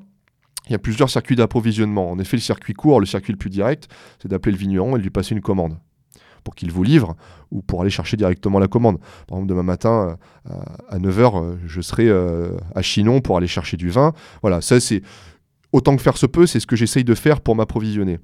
Euh, ça limite les intermédiaires, euh, ça limite le transport aussi euh, et, le passage entre plusieurs mains. Maintenant, vous avez, il y a une multitude de métiers, il existe énormément de métiers dans le vin, et l'un d'entre eux est le métier d'agent, ce qu'on appelle un agent. C'est-à-dire que le, vigneron, en fait, pour se décharger d'un salarié fixe, d'un commercial, qui irait faire la promotion de ses vins auprès des établissements, des cafés, des hôtels, des restaurants, des cavistes, euh, va décider de euh, délocaliser une partie de sa main-d'œuvre en faisant appel à un agent qui est rémunéré en fonction des bouteilles qu'il vend sur un territoire donné. Euh, et qui n'est pas une bouche de plus à nourrir, c'est simplement un facilitateur, c'est un métier de plus. C'est un, un relais humble entre, entre le consommateur final ou le sommelier et puis le, et puis le vigneron. Donc, circuit court, oui. Euh, je dirais que ça peut englober un ou deux intermédiaires supplémentaires sans que ça pose de problème réel à, l'économie de la filière. Et encore une fois, euh, n'hésitez pas, chers auditeurs, à aller voir votre caviste plutôt que de vous servir euh, dans, les, grandes surfaces. Puisque le caviste, lui, bon, évidemment, son salaire est directement tributaire de, de- de son chiffre d'affaires, bien évidemment. C'est toujours privilégier les petits commerces de quartier. Et puis, vous allez être au contact d'une personne qui, en général, euh, aime, puis même, euh, je, je pense franchement, dans la, dans la quasi-totalité des cas, aime son métier, connaît bien ses produits, peut vous conseiller par rapport à la dégustation ou le repas que vous allez euh, faire le soir même. Euh, c'est de l'échange, c'est de l'humanisme, euh, voilà. Je suis pas sûr que ça soit tellement plus cher d'ailleurs. Non. Bah non, non, non, c'est pas plus Non. cher, je pense pas, non, non, non. Alors, Il y a tous les prix de toute façon. hein. Ouais. Vous, vous- avez raison euh, de, de- préciser ça euh, tous les deux, c'est vrai.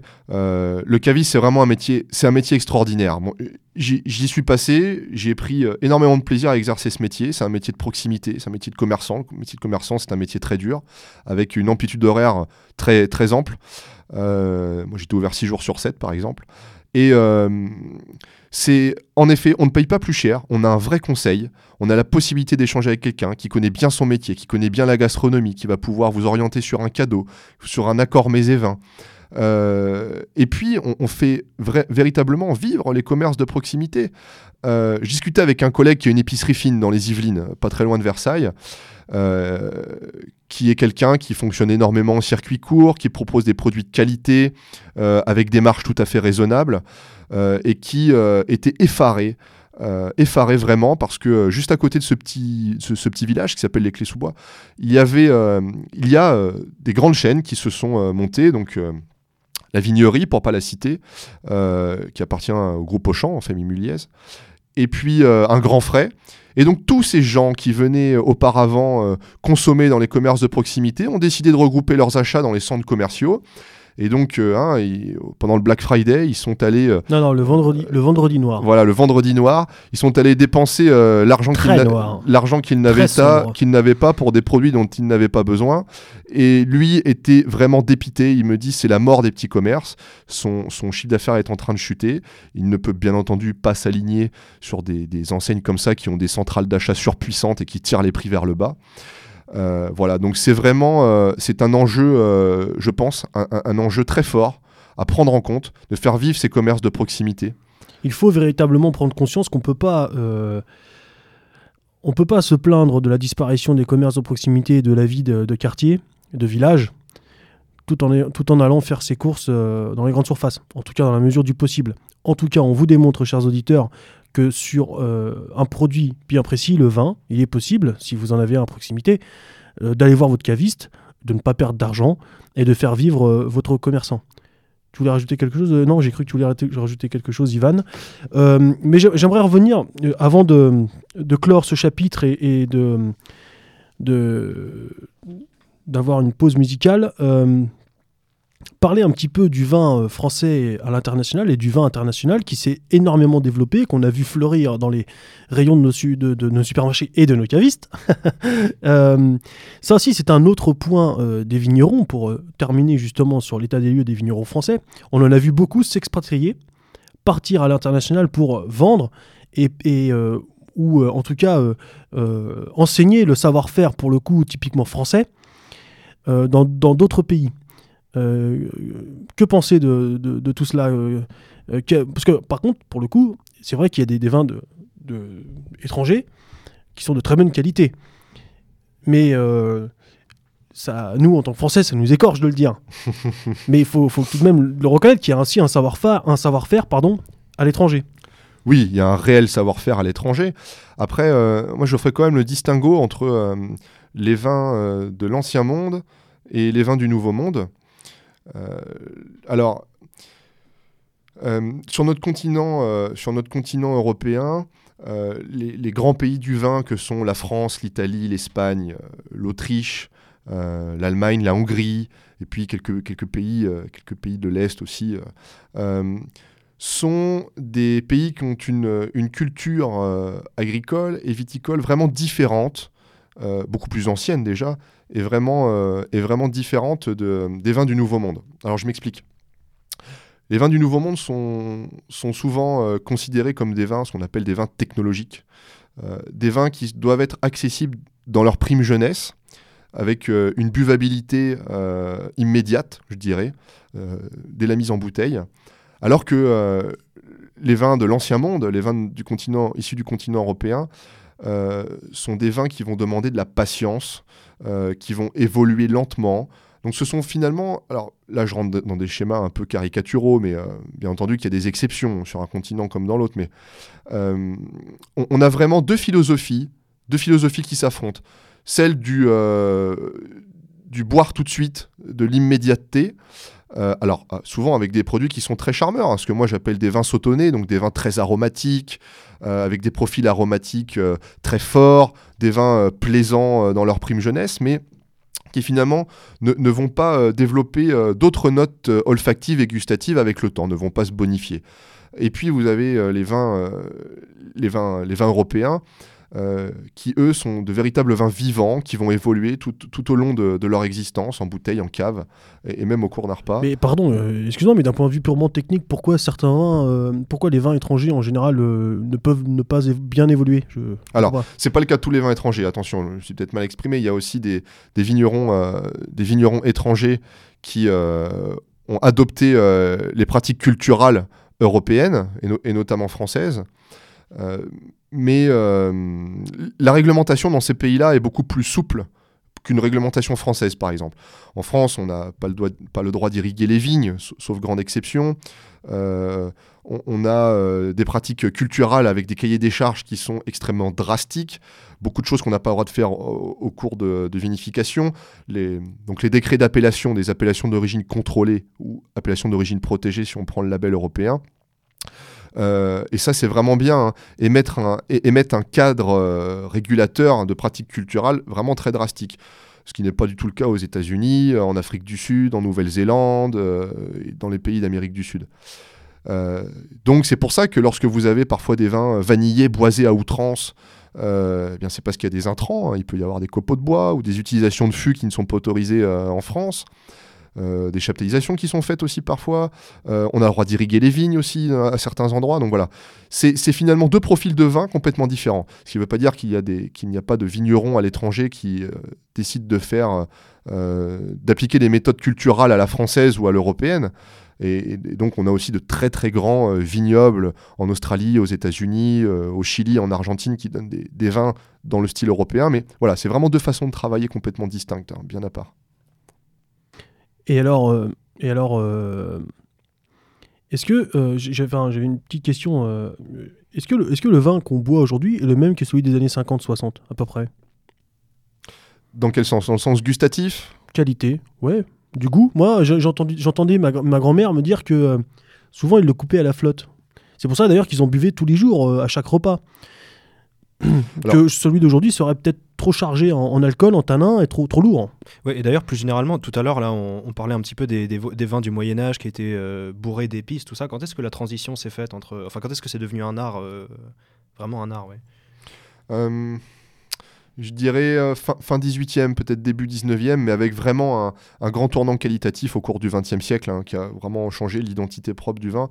Euh, alors par rapport aux années 50-60, euh, je, ne sais pas, il y a pas, mis à part les pratiques culturelles et puis le traitement du raisin à la vigne, il y a finalement assez peu de choses qui ont changé dans la façon de faire le vin beaucoup de jeunes vignerons ont hérité d'un savoir-faire des anciens, euh, et certains d'entre eux, ces anciens, font encore, euh, image de référence dans le milieu de la vinification ou de l'élevage de vin.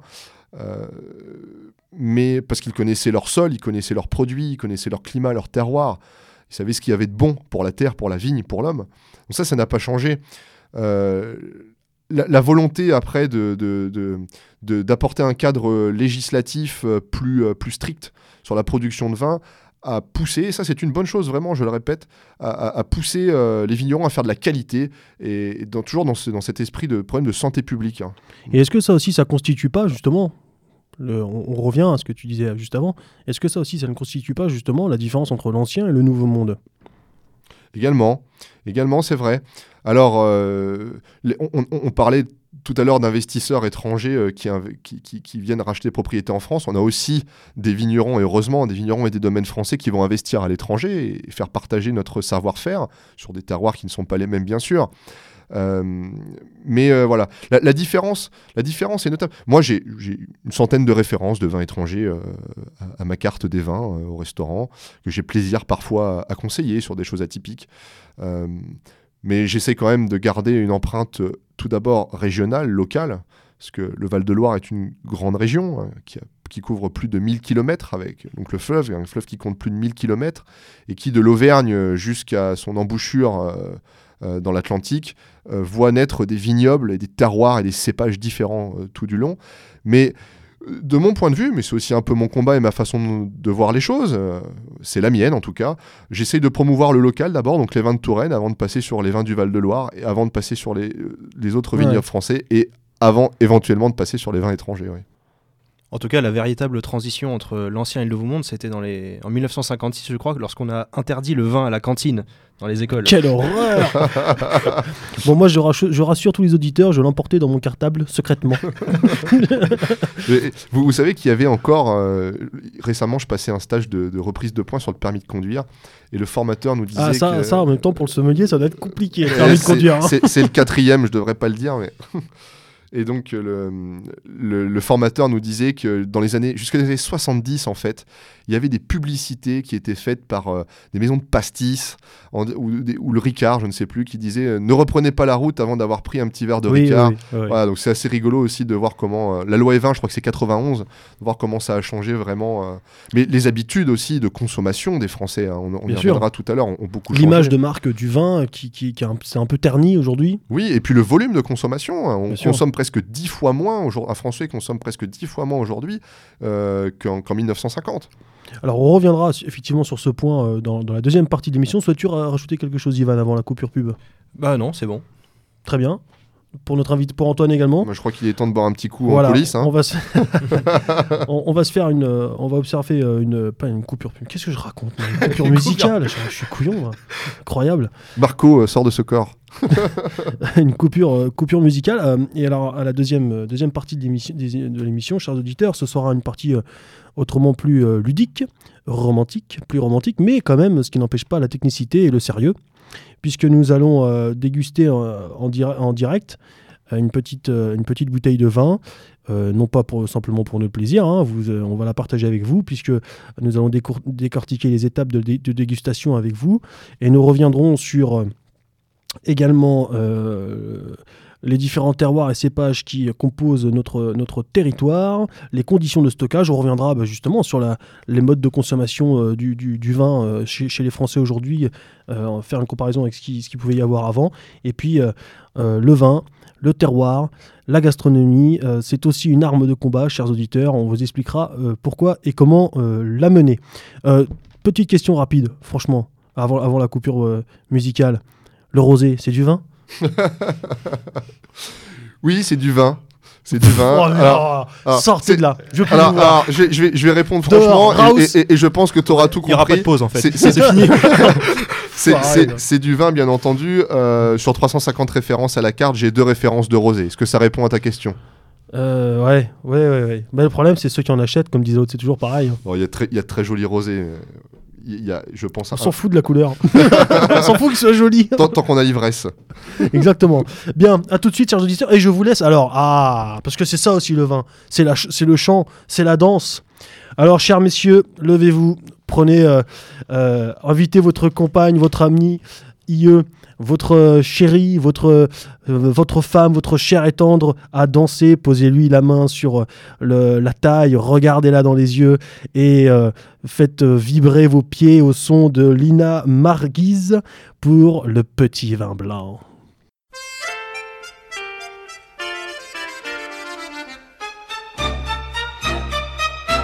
Voici le printemps, la douceur du temps nous fait des avances. Partez mes enfants, vous avez vingt ans, partez en vacances. Vous verrez agiles sur l'onde tranquille, les barques dociles au bras des amants, de fraîches guinguettes, des filles bien faites, il y a des chansonnettes, et il y a du vin blanc, le petit vin blanc qu'on boit sous les tonnelles quand les filles sont belles du côté de nos gens.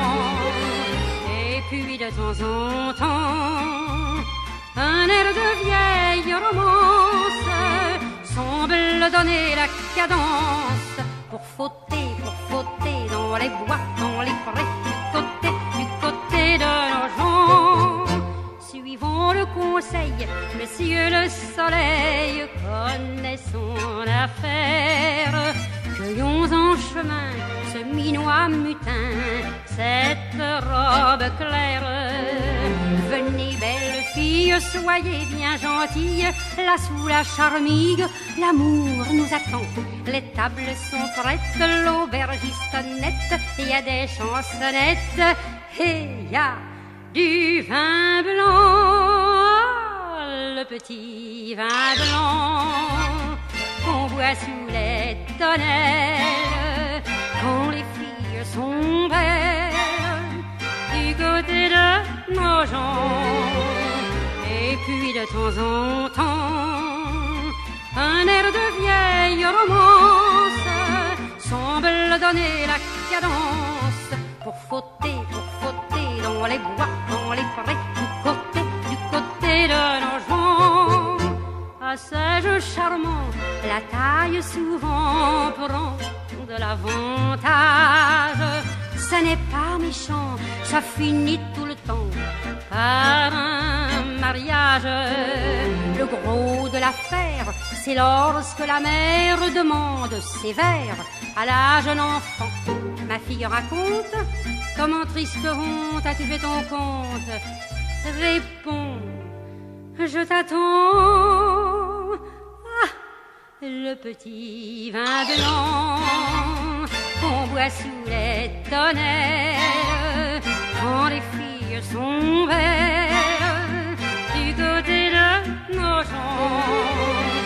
Et puis de temps en temps, un air de vieille romance semble donner la cadence pour fauter, pour fauter dans les bois, dans les forêts, du côté, du côté de nos. Car c'est toujours pareil tant qu'il y aura du soleil, on verra les amants au printemps. S'en aller pour fauter dans les bois, dans les forêts, du côté, du côté de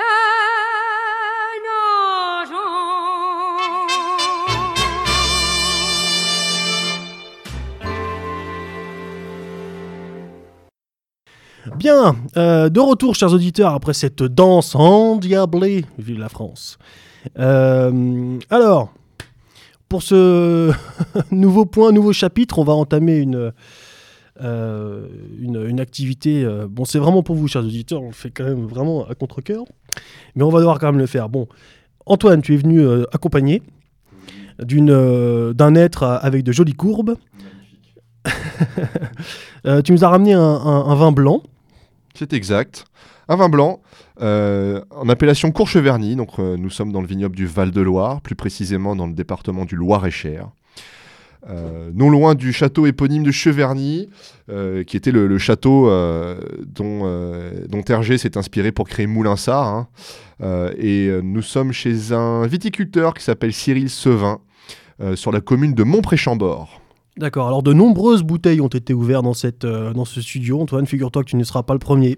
Désolé, Quel Mais- challenge mais voilà, mais Ni le dernier. ni le dernier, ça c'est sûr. Mais par contre, là, euh, c'est pour la bonne cause, hein, chers auditeurs. Vous allez euh, pouvoir déguster avec nous. Si vous avez, j'aurais dû vous le dire avant la, la- la coupure euh, chanson, euh, si vous avez une bouteille, hop, courez vite euh, euh, au frigo, courez vite euh, euh, dans le placard euh, ou dans la cave, cherchez, cherchez une bouteille. Et puis, euh, Et vous nous l'envoyez. Dans la cave, c'est mieux que dans le placard. dans la cave, c'est mieux dans le placard, mais tout le monde n'a pas de cave, malheureusement. Et euh, bah, munissez-vous d'une bouteille, euh, d'un tire-bouchon et d'un bon verre, un verre à pied euh, convenable pour déguster. Et puis dégustez avec nous euh, ce- cette, cette bouteille de vin, puisque nous allons vous décortiquer un petit peu les, les étapes de dégustation. Donc, bah, maître sommelier, euh, l'affaire, euh, l'affaire est à toi. Alors, on, va essayer de retranscrire au mieux par le micro ce qui se passe devant nous. Euh, donc, en premier lieu, lorsqu'on déguste, bien entendu, ce qu'on appelle faire euh, l'analyse sensorielle d'un vin. L'analyse sensorielle d'un vin, ça se fait en cinq étapes. La première de ces cinq étapes, c'est identifier ce qu'on va boire. Alors, ça peut paraître très simple comme ça, d'identifier ce que nous avons en face de nous. Mais finalement, c'est pas euh, si facile que ça. Il faut cinq éléments, seulement cinq, pour identifier un vin. Euh, à quoi ça sert d'identifier un vin? Bah, Ça sert à le retrouver plus tard euh, chez un caviste, euh, euh, sur Internet, voilà, ou sur une carte des vins. Et donc pour ça, il faut cinq informations. Pas une de plus, pas une de moins. À votre avis, les amis, ce serait quoi d'ailleurs ces cinq informations? Je vous fais travailler un Sur peu. les là. étiquettes, Oui. bah, le, le domaine, le, le nom, le nom de. Du, du, du, du- non, peut-être pas le nom du vigneron, mais enfin le domaine de maison, Mhm. la région, le- les cépages, euh, vin rou- blanc ou rouge, ou vin rosé, on n'en parle pas évidemment. bon, j'en ai déjà quatre. Pour ma part, je sais pas s'ils sont bons, mais j'en ai pour Non, ma part, sont, ai ils, quatre. ils sont pas tous bons. En fait, tu m'as, fait part surtout d'informations Et facultatives. autre, autre chose, si j'ai Ouais. si j'ai pas de, bouton, de bouchon en liège, je, je prends pas. hein. Alors déjà, pre- pre- toute première chose, si c'est pas français, euh, niet, parce que évidemment, faut acheter français, faut donc pas non plus déconner les mecs. Ensuite, si le bouchon il est pas en liège, niet non plus. Bon, Et ça, ça, on en reviendra tout à l'heure, mais je serais curieux de savoir ce que tu penses des bouchons. euh, je crois Ouais. qu'il y a des bouchons en, en semi, semi. euh, Enfin, c'est pas, c'est pas des vrais lièges. Il y a des bouchons vissés également. Ça, Oui. c'est Ou absolument pas de bouchon dégueulasse. du tout d'ailleurs. Ah bon? Ça existe aussi, non? Pas de bouchon Bah, Comment tu Alors, fais? Les bouteilles de vin sans bouchon, ça existe. des bouteilles de vin sans Vissés. bouchon Il y, en a des vissés. Il, il faut, Ouais, vissé, ouais, c'est ça. Ah oui, d'accord. Parce que des bouteilles de vin sans bouchon, si tu les retournes, ça devient problématique. Mais Non, ça, vissé, c'est dégueulasse. Non, non, moi, si j'ai pas le. Je, je prends pas. hein. Ah, c'est ce que j'aime chez toi, c'est ton côté vieille France. Mais on y reviendra. Alors, donc, euh, cinq informations, on va y revenir. Euh, l'appellation. Alors, qu'est-ce que c'est que l'appellation? C'est tout simplement l'aire de production géographique où est produit le vin. Donc, ici, c'est l'appellation d'origine contrôlée Courcheverny. Première information. Deuxième information, la couleur. Alors sur Courcheverny, c'est très simple, on fait que du blanc, donc ce sera un blanc. Le millésime, donc le millésime, c'est l'année de production. bah oui, Eh sûr. 2014. Euh, le producteur ou le nom du domaine, donc ici c'est le euh, domaine Cyril Sevin. Et puis la cinquième information, c'est le nom de la cuvée. Donc ici, il n'y a pas exactement de nom de cuvée, parce que sur Courcheverny, Cyril Sevin ne fait qu'une cuvée, c'est celle-ci. Voilà, une fois que vous avez ces cinq informations, euh, aire de production, millésime, couleur, producteur et cuvée, vous avez identifié votre vin et vous pourrez le retrouver n'importe où après. Donc les mentions de cépage, les mentions de titre, euh, de titre de contient des sulfites, de bio, pas bio, etc. Tout ça sont des mentions facultatives. Ça ne vous sert absolument pas à identifier un vin.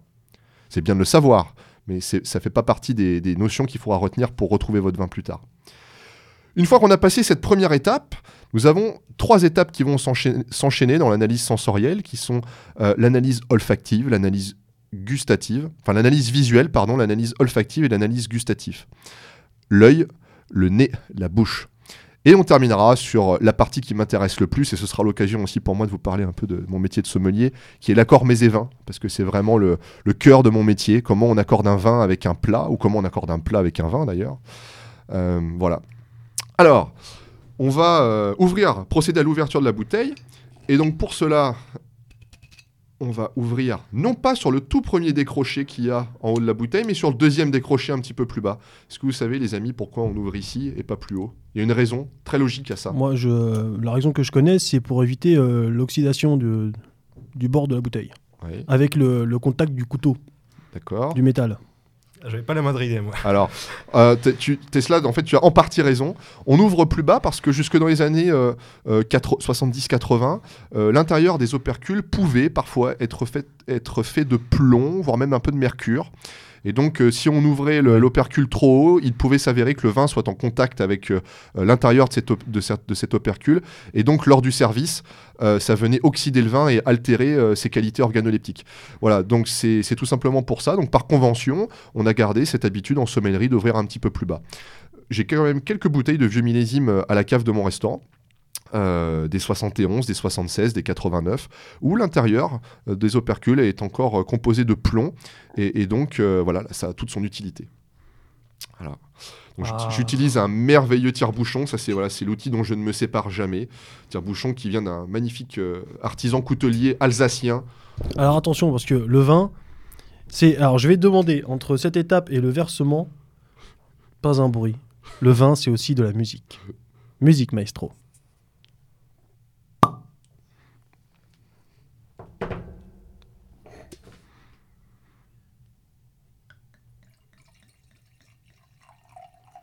Elle est pas belle la France Rassemblement, Quel- quel messieurs dames J'étais sûr Rassemblement que t'allais dire ça. ah, c'est beau, parfois c'est beau. Parfois toujours même. Alors, peux-tu nous dé- décortiquer bah, la suite donc des opérations? Bien sûr. Après, là, il est en train de nous servir. Il est bien, il est bien jaune, euh, Young Rosé là. C'est Ouais. joli. Ton, ton vin blanc, Mais- mais- Ton vin blanc, c'est joli, ça. Mais il veut me fâcher, c'est pas couleur possible. or. Euh, alors, je rebondis juste sur ce que tu disais, le bruit de bouchon. Alors, bien sûr, quand on est entre copains, c'est magique, c'est un bruit formidable, euh, un, bruit de notre imaginaire collectif français, c'est superbe. Mais au restaurant, bien entendu, je ne fais jamais ce qu'on appelle popper le bouchon. alors, pour- pareil, pour une raison historique, hein, c'est qu'en fait, les, autres, lorsqu'on débouchait une bouteille de champagne, les tables qui étaient à côté ne devaient pas savoir que vous preniez du champagne, qui était un, breuvage un peu de, luxe.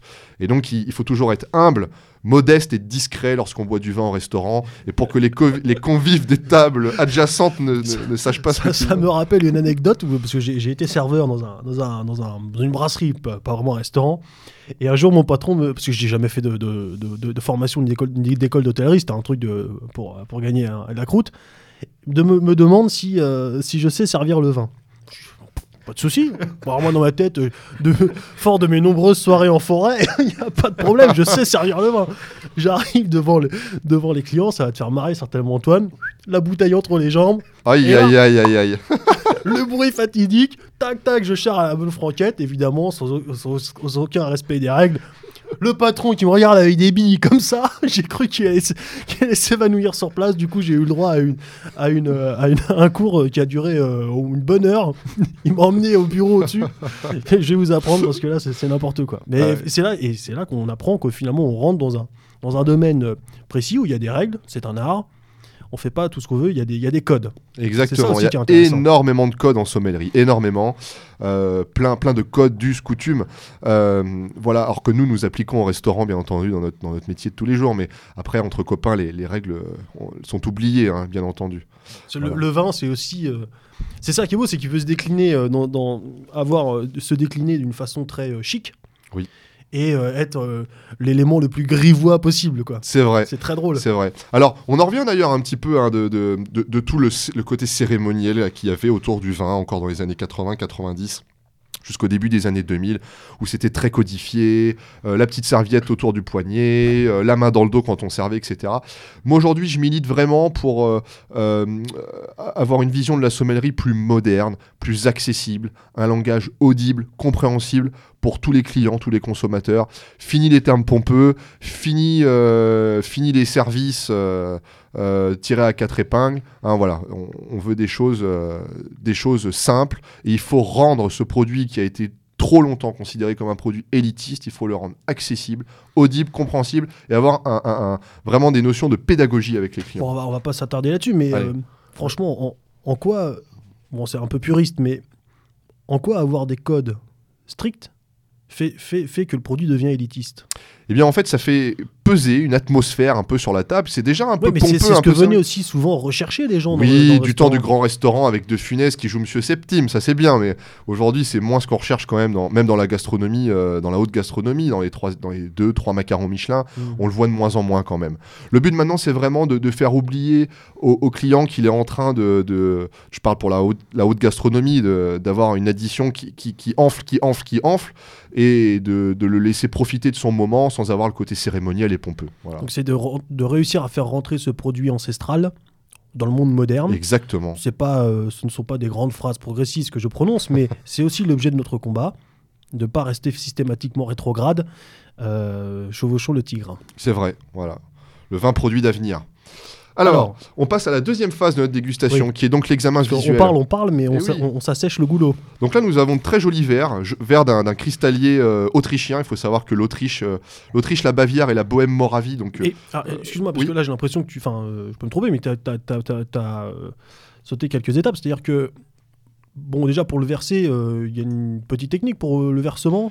Oui, bien sûr, on, on- on- on casse un peu le poignet à la fin pour ne pas laisser euh, une goutte tomber sur la nappe ou sur le client, et on essuie sa bouteille avec un lito en dehors de la table pour bien essuyer le, le goulot très rapidement. Voilà, une manière un peu chic de repréparer la bouteille pour un deuxième service. En ce qui concerne la verrerie, ça, je le répète souvent, mais c'est très important. En France, on sert de grands vins dans des verres tout nazes, et j'ai pas honte de le dire, hein, les verres, euh, les verres Duralex de la cantine euh, auxquels on aurait rajouté un pied, donc euh, des verres qui sont épais, voilà. Et quand vous allez à l'étranger, il faut le dire, il faut rendre à César ce qui est à César. Vous avez souvent des vins de piètre qualité, mais servis dans des verres magnifiques. Donc si on pouvait en France arriver à servir de jolis vins dans de jolis verres, ce serait chouette. Alors qu'est-ce que c'est qu'un joli verre? Très brièvement, pour décrire les différentes parties d'un verre, vous avez le socle sur lequel vient se greffer le pied, et au-dessus du pied, vous avez le gobelet qui est lui-même composé de trois parties. Euh, le calice, qui est la partie basse, là où se trouve le vin que vous avez versé, la paraison, qui est euh, donc euh, la partie médiane, et puis le buvant, qui est la partie sur laquelle vous avez posé vos lèvres pour boire le vin. La finesse de votre cristal ou de votre verre joue énormément dans l'appréciation du vin. Plus votre verre est épais, plus euh, le verre va absorber les arômes du vin, et moins vous allez sentir les fragrances. Mais je pensais que c'était la forme du verre. La forme est également très importante puisque plus votre calice, donc la partie basse du gobelet, est large et plus votre buvant est rétréci, plus vous allez concentrer les arômes d'un vin. Plus votre calice est large et votre buvant large, plus vous allez avoir des notes éthérées, des notes dissipées. Alors ça a son importance sur le style de vin aussi qui est, qui est servi.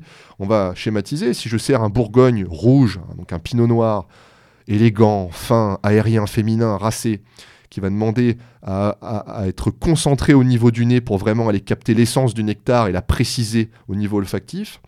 Euh, on va choisir un verre avec un calice large et un buvant relativement étroit pour concentrer les arômes au niveau du nez. Vous prenez un, un- Bordeaux rouge sur Pauillac, quelque chose de puissant, élevé en fût de chêne, avec beaucoup de tanins et assez jeune. euh, vous êtes sur un vin, en présence d'un vin qui va de- nécessiter euh, d'avoir euh, une oxygénation importante et de ne pas concentrer les arômes au niveau du nez, parce que si vous concentrez des arômes qui sont déjà extrêmement puissants, euh, vous réduisez euh, tout le champ olfactif de votre vin. Donc ça, les, les- Allemands et les Autrichiens sont d'ailleurs très friands de ça et ont créé, créé des gammes de verres adaptées à chaque cépage, à chaque région. Et, c'est vraiment fabuleux. Dernière chose avant d'attaquer sur la dégustation d'elle-même. Et ça, c'est un, grand monsieur qui s'appelle Jacques Puiset sur Chinon qui m'a appris ça. Un des, un des fondateurs de l'Institut euh, du goût et de l'Institut national des appellations d'origine contrôlée, qui m'a fait faire le test de prendre le verre une fois par le socle, une fois par le pied, une fois par le calice, une fois par le buvant, donc à quatre endroits différents, et de goûter le même vin à la même température au même moment. Eh bien, on n'apprécie pas du tout le liquide de la même façon. Les, les- les notes ressenties, olfactives et gustatives, ne sont pas les mêmes. Alors, c'est dû à plein de choses. C'est dû à la température de votre main, c'est dû aux vêtements qui sont imprégnés d'un parfum, soit votre parfum naturel, soit le parfum que vous mettez. Et, et tout ça, en fait, vient perturber votre univers olfactif. Donc, c'est une petite expérience que vous pouvez faire chez vous, très ludique, pour s'apercevoir vraiment que le, le vin est différent selon comment le verre est tenu. Donc il est préférable de ne pas poser euh, comme une grosse brute son vin, son- sa main sur, euh, sur le haut du verre pour, Exactement. pour boire son vin. Voilà. D'ailleurs, le verre à pied, en fait, ça date de la fin du Moyen Âge, un début de la Renaissance. On a mis des pieds au verre parce que euh, ben, quand les gens mangeaient avec les mains, ils prenaient le gobelet à pleine main. On voyait plus très bien ce qu'on man- qu'on mangeait et c'était un peu dégoûtant. Voilà. De là est né le verre à pied. Alors, on va attaquer sur l'aspect visuel, qui est, qui est souvent euh, le- le- l'aspect le, é- éludé le plus rapidement. On passe souvent à la trappe. Alors que c'est finalement, de la, toute la dégustation, c'est finalement l'examen qui va nous renseigner le plus sur euh, le vin euh, en présence. Euh, petite digression.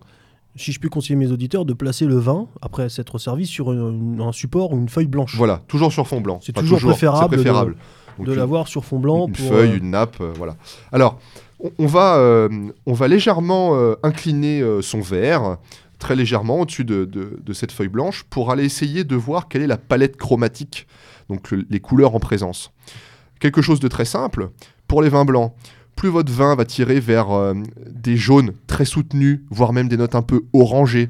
Et avec le temps, je dégustais récemment de très grands Vouvray euh, 55 et 59, où j'avais des robes acajou, presque marre de café, des, des- des robes brunes, marron, presque noires. Donc plus votre vin va avoir une couleur soutenue, orangée, et, et- et après, euh, après plusieurs décennies, presque noire, plus votre vin est, est vieux. Voilà, plus, vous- plus vous avez un vin âgé en présence. Donc pe- petit élément visuel. Et cet élément visuel, on peut l'apercevoir euh, plus, le plus facilement sur le. le- alors, ça, ça- c'est un nom précis, je me, je me souviens plus, sur le bord là, du. Le La surface, Voilà. la surface du vin qui se reflète, enfin qui vient se buter sur la, la- le, le verre, le disque, tu dis Le disque, ça s'appelle le disque, voilà, cette surface. C'est là qu'on perçoit le mieux le, côté orangeâtre, la couleur finalement Voilà. du, du vin. Voilà, voir si un vin a commencé à évoluer, s'il a un petit peu de bouteille, s'il a un peu d'âge, et qui va évoluer voilà, vers ses notes un peu plus soutenues. Pour les vins rouges, c'est exactement la même chose. Plus votre vin rouge est jeune, plus il aura une, une robe, donc une couleur euh, rouge euh, vive, rouge violacé, et plus il est vieux, plus il a évolué, et plus sa robe va tirer vers des notes orangées, tuilées, terre battue. Voilà, ça c'est vraiment donc euh, cette couleur, cette palette chromatique qui va vous donner une première indication sur l'âge du vin en présence. La deuxième indication que va nous donner l'examen visuel, euh, c'est lorsque vous allez faire un petit peu jouer votre, votre liquide dans le verre, comme ça on remonte un petit peu votre verre, et à l'intérieur des, des parois du verre, sur les parois internes, vont se dessiner très lentement et couler ce qu'on appelle des larmes ou des jambes. Et ces larmes ou ces jambes vont vous donner une indication sur deux choses. Premièrement, la densité, la matière du vin. Quel est, euh, le rendu en bouche, le, le toucher de bouche que vous allez avoir? Est-ce un vin gras, sirupeux, huileux, rond? Ou au contraire, est-ce un vin plus tendu, plus vif, plus droit, plus minéral? Voilà. Plus votre larme ou votre jambe est épaisse, grasse et descend lentement, plus vous allez avoir un vin, un, qui va titrer en alcool, et puis deux, qui va avoir cette texture un peu grasse, un peu huileuse. Donc euh, on a déjà les prémices d'une première sensation en bouche, alors qu'on n'a pas encore euh, ni senti ni mis le vin en bouche. Et puis euh, la deuxième chose, c'est la teneur en alcool, hein, comme je vous le disais. Plus le, vin met du temps à descendre, plus votre vin est chargé en alcool. Attention aux faux amis de la sucrosité. C'est pas parce que votre vin est très un jaune très sombre que c'est un vin sucré, et c'est pas parce que le jaune est très clair qu'il ne l'est pas. Vous avez quelques muscats, par exemple, en cépage muscat, euh, soit en vin doux naturel, euh, soit en vendange tardive, même parfois, euh, qui ont des robes très pâles dans la jeunesse et qui sont extrêmement sucrées. Et puis vous avez des grands chardonnays de Bourgogne, des, des grands meursault, des grands chassagnes, des puligny, qui, euh, avec l'âge, vont développer des notes euh, très soutenues, avec des jaunes poussins, mais qui ne sont absolument pas sucrés, qui sont totalement secs. C'est un faux ami. Voilà. Ça, c'est pour l'aspect visuel. Voilà. Passons à l'aspect olfactif. Alors l'aspect olfactif, euh, lui, se décompose en deux temps, ce qu'on appelle le premier nez et le deuxième nez. Le premier nez, euh, c'est prendre son verre à la main, par le, par le pied, voilà. Et puis, on, on- on va le poster à peu près au niveau du nombril et remonter très doucement jusqu'au nez, très très doucement. Faites-le avec nous, hein, chers auditeurs. J'ai l'impression d'être sur Europe 1. tu sais. En tout cas, nous, on s'exécute. Nous, on s'exécute. Et donc, Les bons élèves. on, on va arrêter en fait de monter le verre au moment où on va commencer à sentir les premières effluves, les premières fragrances. Et en fonction d'où on, d'où on se place, on va pouvoir un peu jauger de l'intensité aromatique du vin. S'il faut mettre son nez complètement dans le verre pour sentir le vin, c'est qu'on a un vin relativement discret et délicat, euh, avec des arômes euh, très fins et, pas très euh, opulents. En revanche, si on commence à sentir les premières effluves assez loin du nez, c'est qu'on on- on- on- on a à peu près la chance d'être euh, sur un vin avec euh, des notes olfactives très, très, très fortes, très puissantes. Donc ça, ça va nous, nous donner un premier caractère olfactif du vin. Ensuite, on va aller jus- jusqu'à mettre son nez dans le verre pour aller capter ce qu'on appelle les arômes primaires, les arômes les plus volatiles, les arômes les plus simples qui vont se dégager du verre. Alors dans la nature, il existe énormément de familles euh, aromatiques. On va citer les fleurs, les fruits, les épices, euh, les notes animales, euh, les notes de sous-bois. Et à l'intérieur de, ces familles, il y a énormément de, sous-familles ou de, sous-distinctions. Par exemple, dans les arômes de fruits, vous avez les arômes de fruits blancs, les arômes de fruits jaunes, les arômes de fruits rouges. À l'intérieur des arômes de fruits rouges, par exemple, vous allez avoir les, les fruits des bois, vous allez avoir les fruits mûrs, les fruits compotés, les fruits sauvages. Voilà, donc le but, en fait, lorsque vous sentez un vin, la mémoire olfactive, c'est la mémoire la plus difficile à travailler. Pourquoi? Parce que l'acte quotidien, c'est de respirer, c'est pas de sentir. Et l'acte quotidien, il est de se nourrir, il n'est pas de goûter. Donc ça demande un effort, une attention su- supplémentaire et quelque chose finalement qui n'est pas euh, mécanique. Hein, on, respire, mais on ne sent, on, on met jamais réellement le, le nom sur une odeur au quotidien. Et pour ça, moi, ce que je propose en général aux, personnes qui dégustent avec moi, c'est de faire fonctionner ce qu'on appelle le phénomène de mémoire involontaire, qui a en- entre autres été développé par Proust dans la Madeleine, et d'associer à une odeur euh, un événement de la vie, un événement de sa vie personnelle. Alors, vous l'aurez compris, tout ça c'est très singulier. Euh, dans, votre, dans vos vécus à tous, euh, vous avez des, événements de votre vie qui diffèrent des miens. Si moi je vous dis que ça sent la brioche qui sort du toaster le matin ou, le, ou le café, vous allez dire ah bah, moi je bois pas de café et puis moi j'ai pas de j'ai pas de grille-pain chez moi. Moi, je dis que ça sent la Lucienne. voilà, donc le, le but en fait, c'est vraiment de faire appel à votre univers singulier, le vôtre, olfactif, pour essayer Oui. de mettre sur euh, une odeur quelque chose de votre quotidien. Voilà, ça peut être n'importe quoi. Et prenez le temps de sentir les choses. Lorsque vous allez au marché, prenez les fruits, sentez-les. Faites travailler votre banque mémorielle de données olfactives et gustatives. Ça demande du travail, c'est pas facile, je vous l'accorde, parce que c'est pas un acte, euh, c'est- c'est- c'est c'est- c'est pas un acte mécanique, c'est pas un acte du quotidien.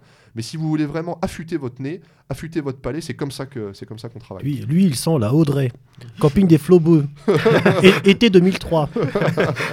Mais en tout cas, c'est vrai que le- l'odorat, c'est vraiment le. J'ai l'impression le sens qu'on travaille le moins. Et euh, enfin, comme comparaison, je trouve que déjà, par exemple, je sais pas, se visualiser quelque chose ou euh, s'imaginer une chanson, on peut très très bien l'entendre. Alors que s'imaginer une odeur, je trouve ça beaucoup plus, euh, beaucoup plus compliqué. Tout, tout à fait. D'autant plus que l'acte quotidien de respirer, en fait, ne fait travailler que les voies nasales, donc les voies qui se situent entre les, les sinus et les, les narines, alors qu'il existe euh, euh, d'autres voies nasales qu'on appelle, les voies rétronasales, qui se situent vraiment tout à l'arrière des sinus, et qui, elles, ne sont jamais euh, suscitées, jamais travaillées, hormis lorsque vous prenez la tasse et que vous avez l'eau qui ressort par le nez.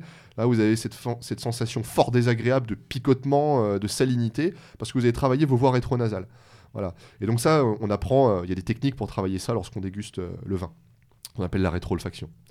Alors ensuite, le deuxième nez euh, consiste à aérer son vin. Donc vous, allez prendre votre vin et puis euh, de façon euh, très, violente, je dirais presque oui, jusqu'à dire très violente, vous allez vraiment tourner le vin, presque le secouer dans le verre en fait. Alors le mieux c'est de vous mettre sur une surface plane et d'agiter votre verre en faisant des petits ronds pour faire tourner le vin de façon circulaire hein, dans votre verre. Et tout de suite, tout de suite, alors que le vin est encore en mouvement, vous allez le porter au nez et essayer de sentir ce qu'on appelle donc le deuxième nez et de le comparer par rapport au premier nez. Et normalement, votre deuxième nez n'est absolument pas le même que le premier nez. L'importance de ça, c'est de faire rentrer le vin en contact de l'air. Et l'air est aussi bien un, allié qu'un. J'en vois qui salive autour de moi déjà, là, ils n'ont pas encore goûté, mais ils salivent. Donc euh, le vin est un allié aussi bien qu'un ennemi. Parce que. L'air, pardon. L'air pour le vin est un allié aussi bien qu'un ennemi. Euh, un allié parce qu'il va permettre au vin de faire développer les arômes. C'est ce qu'on fait en, remuant le, vin dans le verre, comme ça, au contact de l'air. Mais aussi un ennemi parce que si on le fait trop longtemps, finalement, les arômes vont se faner. En fait, l'air, c'est un exhausteur de goût. Euh, ça va permettre au vin de développer, par rapport au, premier nez, un, de, nouvelles de nouveaux arômes, de nouvelles fragrances. Deux, de complexifier euh, le premier nez. Et trois, de l'intensifier surtout. Voilà, on a vraiment quelque chose de plus puissant au nez et de plus ciselé aussi. Donc là, on va essayer d'aller euh, préciser les arômes, euh, les arômes du premier nez. Alors, par exemple, euh, chers amis, qu'est- qu'est-ce que ça vous inspire Euh, là, oui, c'est très, C'est bon, c'est c'est jamais facile hein, de mettre des c'est mots. très hein. compliqué. Voilà, ouais. c'est compliqué. hein. Bon, alors là, en, en l'occurrence, pour, bon, pour- pour le coup, je, je veux pas paraître désagréable, mais ce n'est absolument pas radiophonique. Donc, on, on- on va, on va, on va passer euh, d'accord, ce point-là. parfait. Alors, on va passer à, à- à l'examen, euh, à l'examen gustatif. Alors, qui- si, si j'ai juste un petit conseil, euh, un, Mais- petit, un petit truc Alors, excuse-moi, euh, pendant que j'y pense très rapidement, pardon, mais pour nos auditeurs, peux-tu conseiller un ouvrage qui explique tout, qui décortique toutes ces étapes et qui puisse donner justement le, le vocabulaire et de, des senteurs et, et gustatifs? Alors, des ouvrages, il y en a plein. Euh, un ouvrage qui est très bien fait, tout simplement, c'est le, le Grand Atlas des vins ou le Larousse, Mm. voilà, qui, qui est vraiment fait de façon ludique. Et puis après, vous avez des ouvrages, je pense notamment à un ouvrage de- d'Estelle Touzé, qui est une grande sommelière, qui a fait une sommelière dans votre cuisine, aussi qui est très bien. Voilà, il y, y a énormément d'ouvrages sur le vin. Et donc dans ces ouvrages sont décortiquées toutes les étapes que nous venons de vous, euh, de vous, euh, de vous, de vous donner, que, de, nous- de vous dire, pardon, Oui, oui, oui. de vous présenter. Et euh, c'est, pour le coup, c'est, c'est vrai que c'est, très abordable. Et alors, at- at- attaquons maintenant au, Le- le au- à la dernière hein, étape, ça, au vif du sujet. Alors, juste un petit truc et astuce sur l'aspect gustatif, c'est lorsque vous goûtez, lorsque vous avez les papilles en appétence, c'est-à-dire euh, vierges de tout aliment depuis plusieurs heures, la première gorgée de, vin ou d'alcool que vous allez mettre en bouche, elle est jamais agréable. Pourquoi? Parce que euh, elle sert uniquement à réveiller les, muqueuses buccales, donc l'intérieur des joues, la langue, le palais, euh, les lèvres, les gencives, pour préparer votre bouche dans un second temps à accueillir le liquide et pour le juger, pour le jauger et le juger. Donc la première gorgée que vous allez prendre, vous la déglutissez, vous la recrachez si vous êtes en dégustation, vous prenez un, bout de pain, un verre d'eau, vous attendez quelques secondes et vous regoutez une deuxième fois. Alors, c'est très très bête comme question. Pourquoi voit-on les sommeliers ou les gens qui dégustent, qui goûtent pardon, du vin, le recracher ce vin? Ah bah, tout Cette, simplement. cette euh, gorgée. bah, c'est une raison très bête, hein, c'est que lorsque lorsqu'on déguste du vin, euh, lorsqu'on déguste 5, 6, 10, 50, 100 vins, hier j'ai fait une dégustation, j'ai goûté presque 100 cuvées différentes, je peux bien entendu pas tout boire, hein, sinon après euh, je, je finis à quatre pattes en train de faire des bulles, hein. c'est un peu compliqué. voilà, donc on recrache tout simplement. Alors ce qui, ce qui n'altère en rien d'ailleurs les sensations organoleptiques du vin, hein, il n'y a, a abso- absolument aucun problème. Alors, euh, on va prendre donc une gorgée, alors ni trop peu ni trop. On va faire rentrer aussi un petit peu d'air en bouche et on va faire ce, cette chose vraiment très sexy qui consiste à faire comme ça. Et ça, ça s'appelle grumer le vin. Grumer le vin, c'est faire rentrer euh, l'air au contact du vin, continuer l'aération qu'on avait dans le verre en bouche pour continuer à laisser s'exalter les arômes euh, du vin en bouche. Voilà.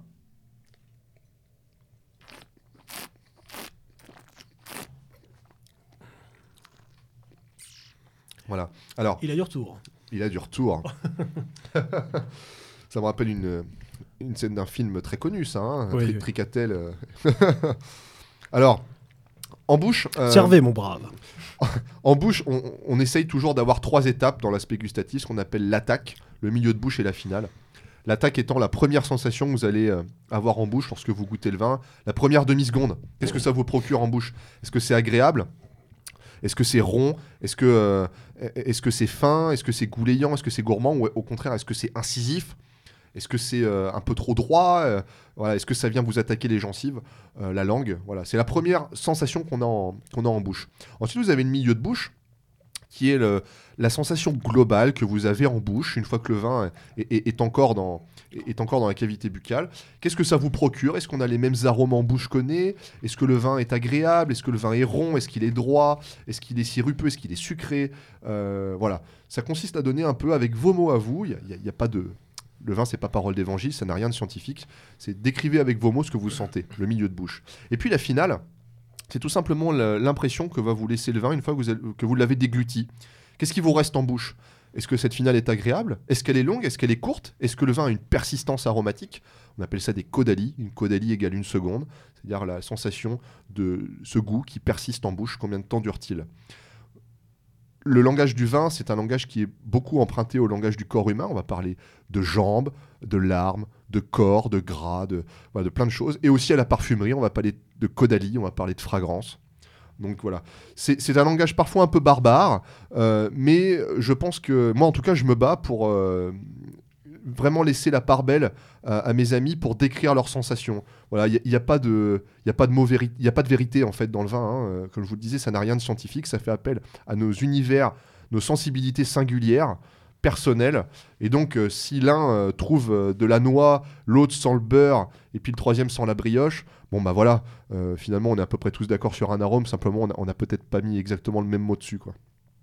Voilà. Et puis donc la dernière, la dernière euh, partie euh, de l'examen d'une dégustation, c'est la plus importante à mon sens, parce que c'est le cœur de mon métier, et je vais expliquer un petit peu le métier de sommelier, si, si vous m'autorisez les amis.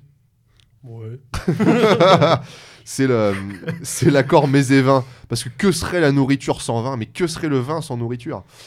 Et, et donc, euh, pour ça, eh bien, il y a, allez, on va dire deux grandes règles à respecter. Il y a ce qu'on appelle les accords de contraste et les accords d'harmonie. Pour- Alors, euh, encore une fois, hein, Ouais. toujours pour la compréhension des auditeurs, euh, on entend très régulièrement dire, et c'est, je pense, un peu bête pour ma, pour ma part, que le vin rouge va avec euh, la viande rouge et le vin blanc va, va avec euh, le- la viande blanche, le poisson. Ouais. Alors, vaste sujet, vaste sujet, c'était le, le- c'était, euh, le sujet d'un cours de 4 heures que j'ai donné à des élèves là, il y a- il n'y a, pas très longtemps, qui était passionnant. Euh, il, en fait- il y a en fait euh, des erreurs qui sont euh, très nombreuses et, et commises trop souvent sur les accords mets 20. Je vais vous expliquer brièvement. Deux types d'accords mets 20 qui existent, l'accord d'harmonie ou l'accord de contraste. L'accord d'harmonie, schématiquement, j'ai un plat épicé, je vais mettre dessus un vin épicé. En même temps? Tu...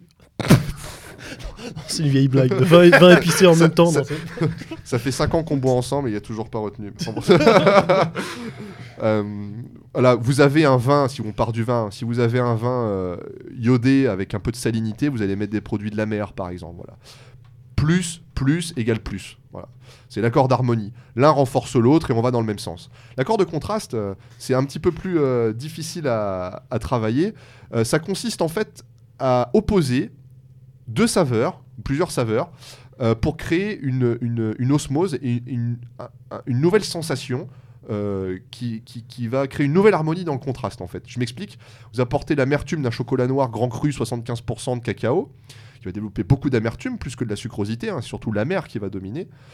Et en face de ça, vous allez mettre un, un Porto rouge, un Mori, un Bagnoul, si on veut jouer la carte française, donc un vin muté. Et là, la sucrosité de votre vin mêlée à l'amertume de votre chocolat va créer une nouvelle harmonie euh, qui va donner une dimension nouvelle à cet accord et créer une émotion nouvelle qui n'est absolument pas celle d'un accord de- d'harmonie. Voilà. D'accord. Voilà. Alors après ça, est-ce qu'il y a une technique pour la deuxième euh, mise en bouche, euh, deuxième gorgée? Non, il n'y a pas de. Non, après on profite. On profite. Bah, alors profitons, profitons. A- après on profite. Voilà. Mm. Vive le vieux vin de vigne, le vieux vin gaulois. Vive, Vive le vieux vin de vigne, le vieux vin gaulois. Tant, terre et ciel, chêne, feu rouge, soleil. Tant, glaive clair, flot de sang vermeil.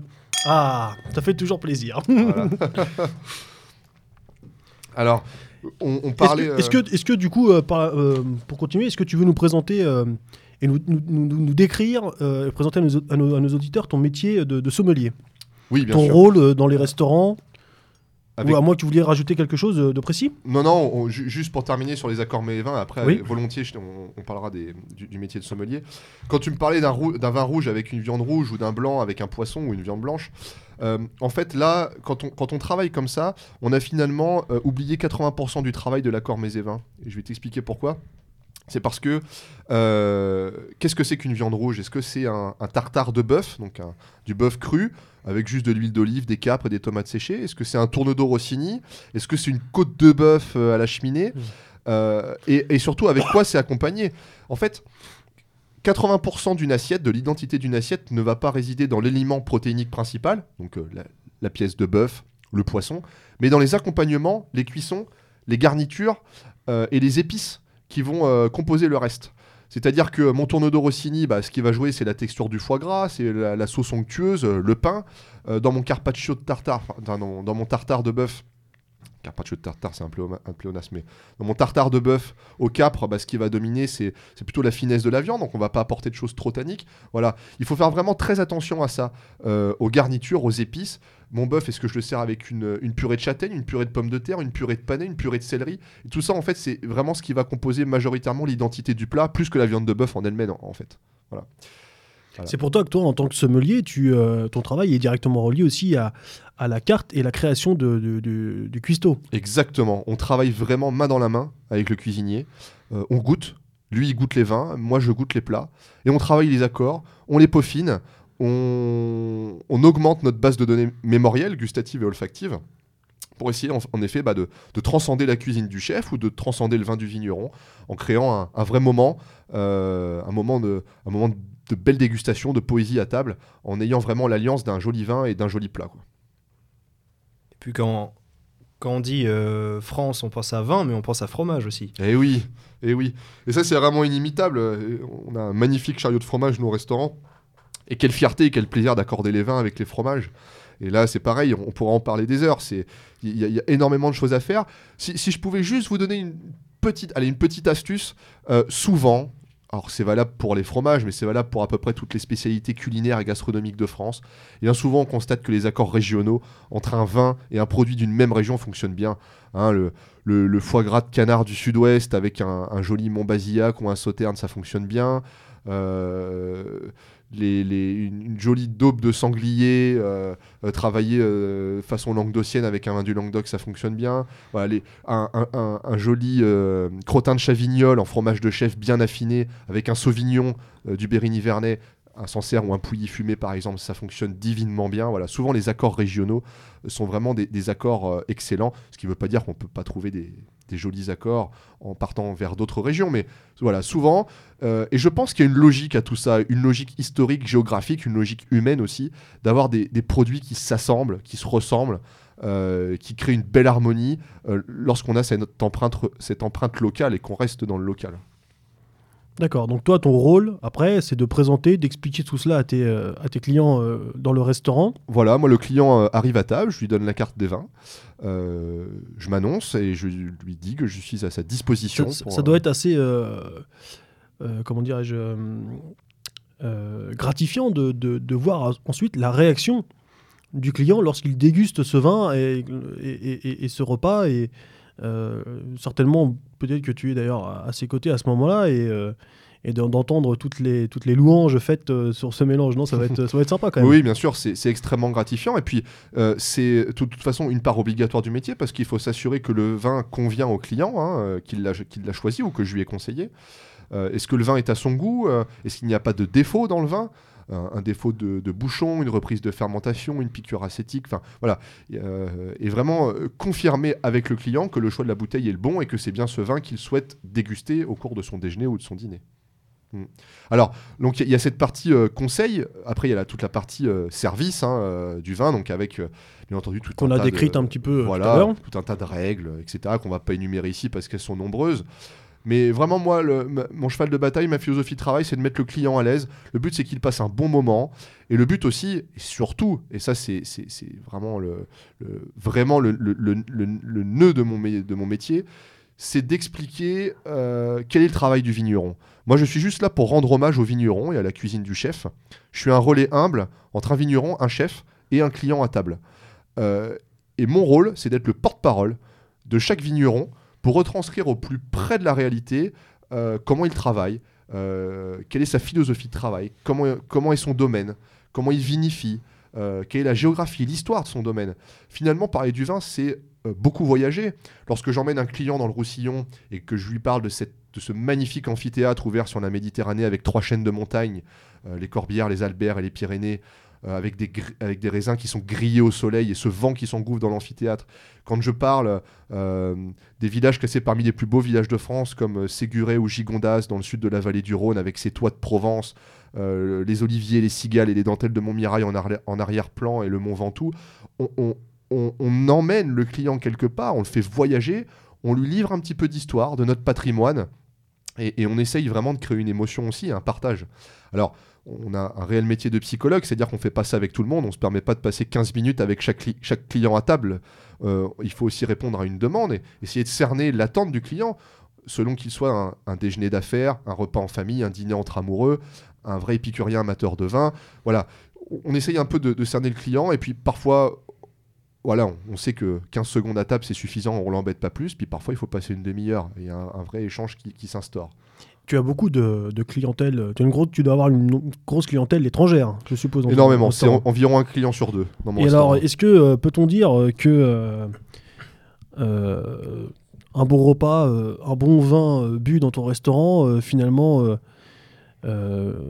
lui permet de voir tout le pays et lui permet de ressentir bien mieux notre pays que, que, que, que de marcher une journée entière. Enfin, je, je sais pas trop ce que. non, mais ce que je veux dire par là, c'est que c'est une façon formidable aussi de, de présenter notre pays, ses particularités, de le faire voyager et, euh, et, euh, et de lui donner un petit peu euh, l'amour de, de notre euh, patrimoine. C'est exactement ça.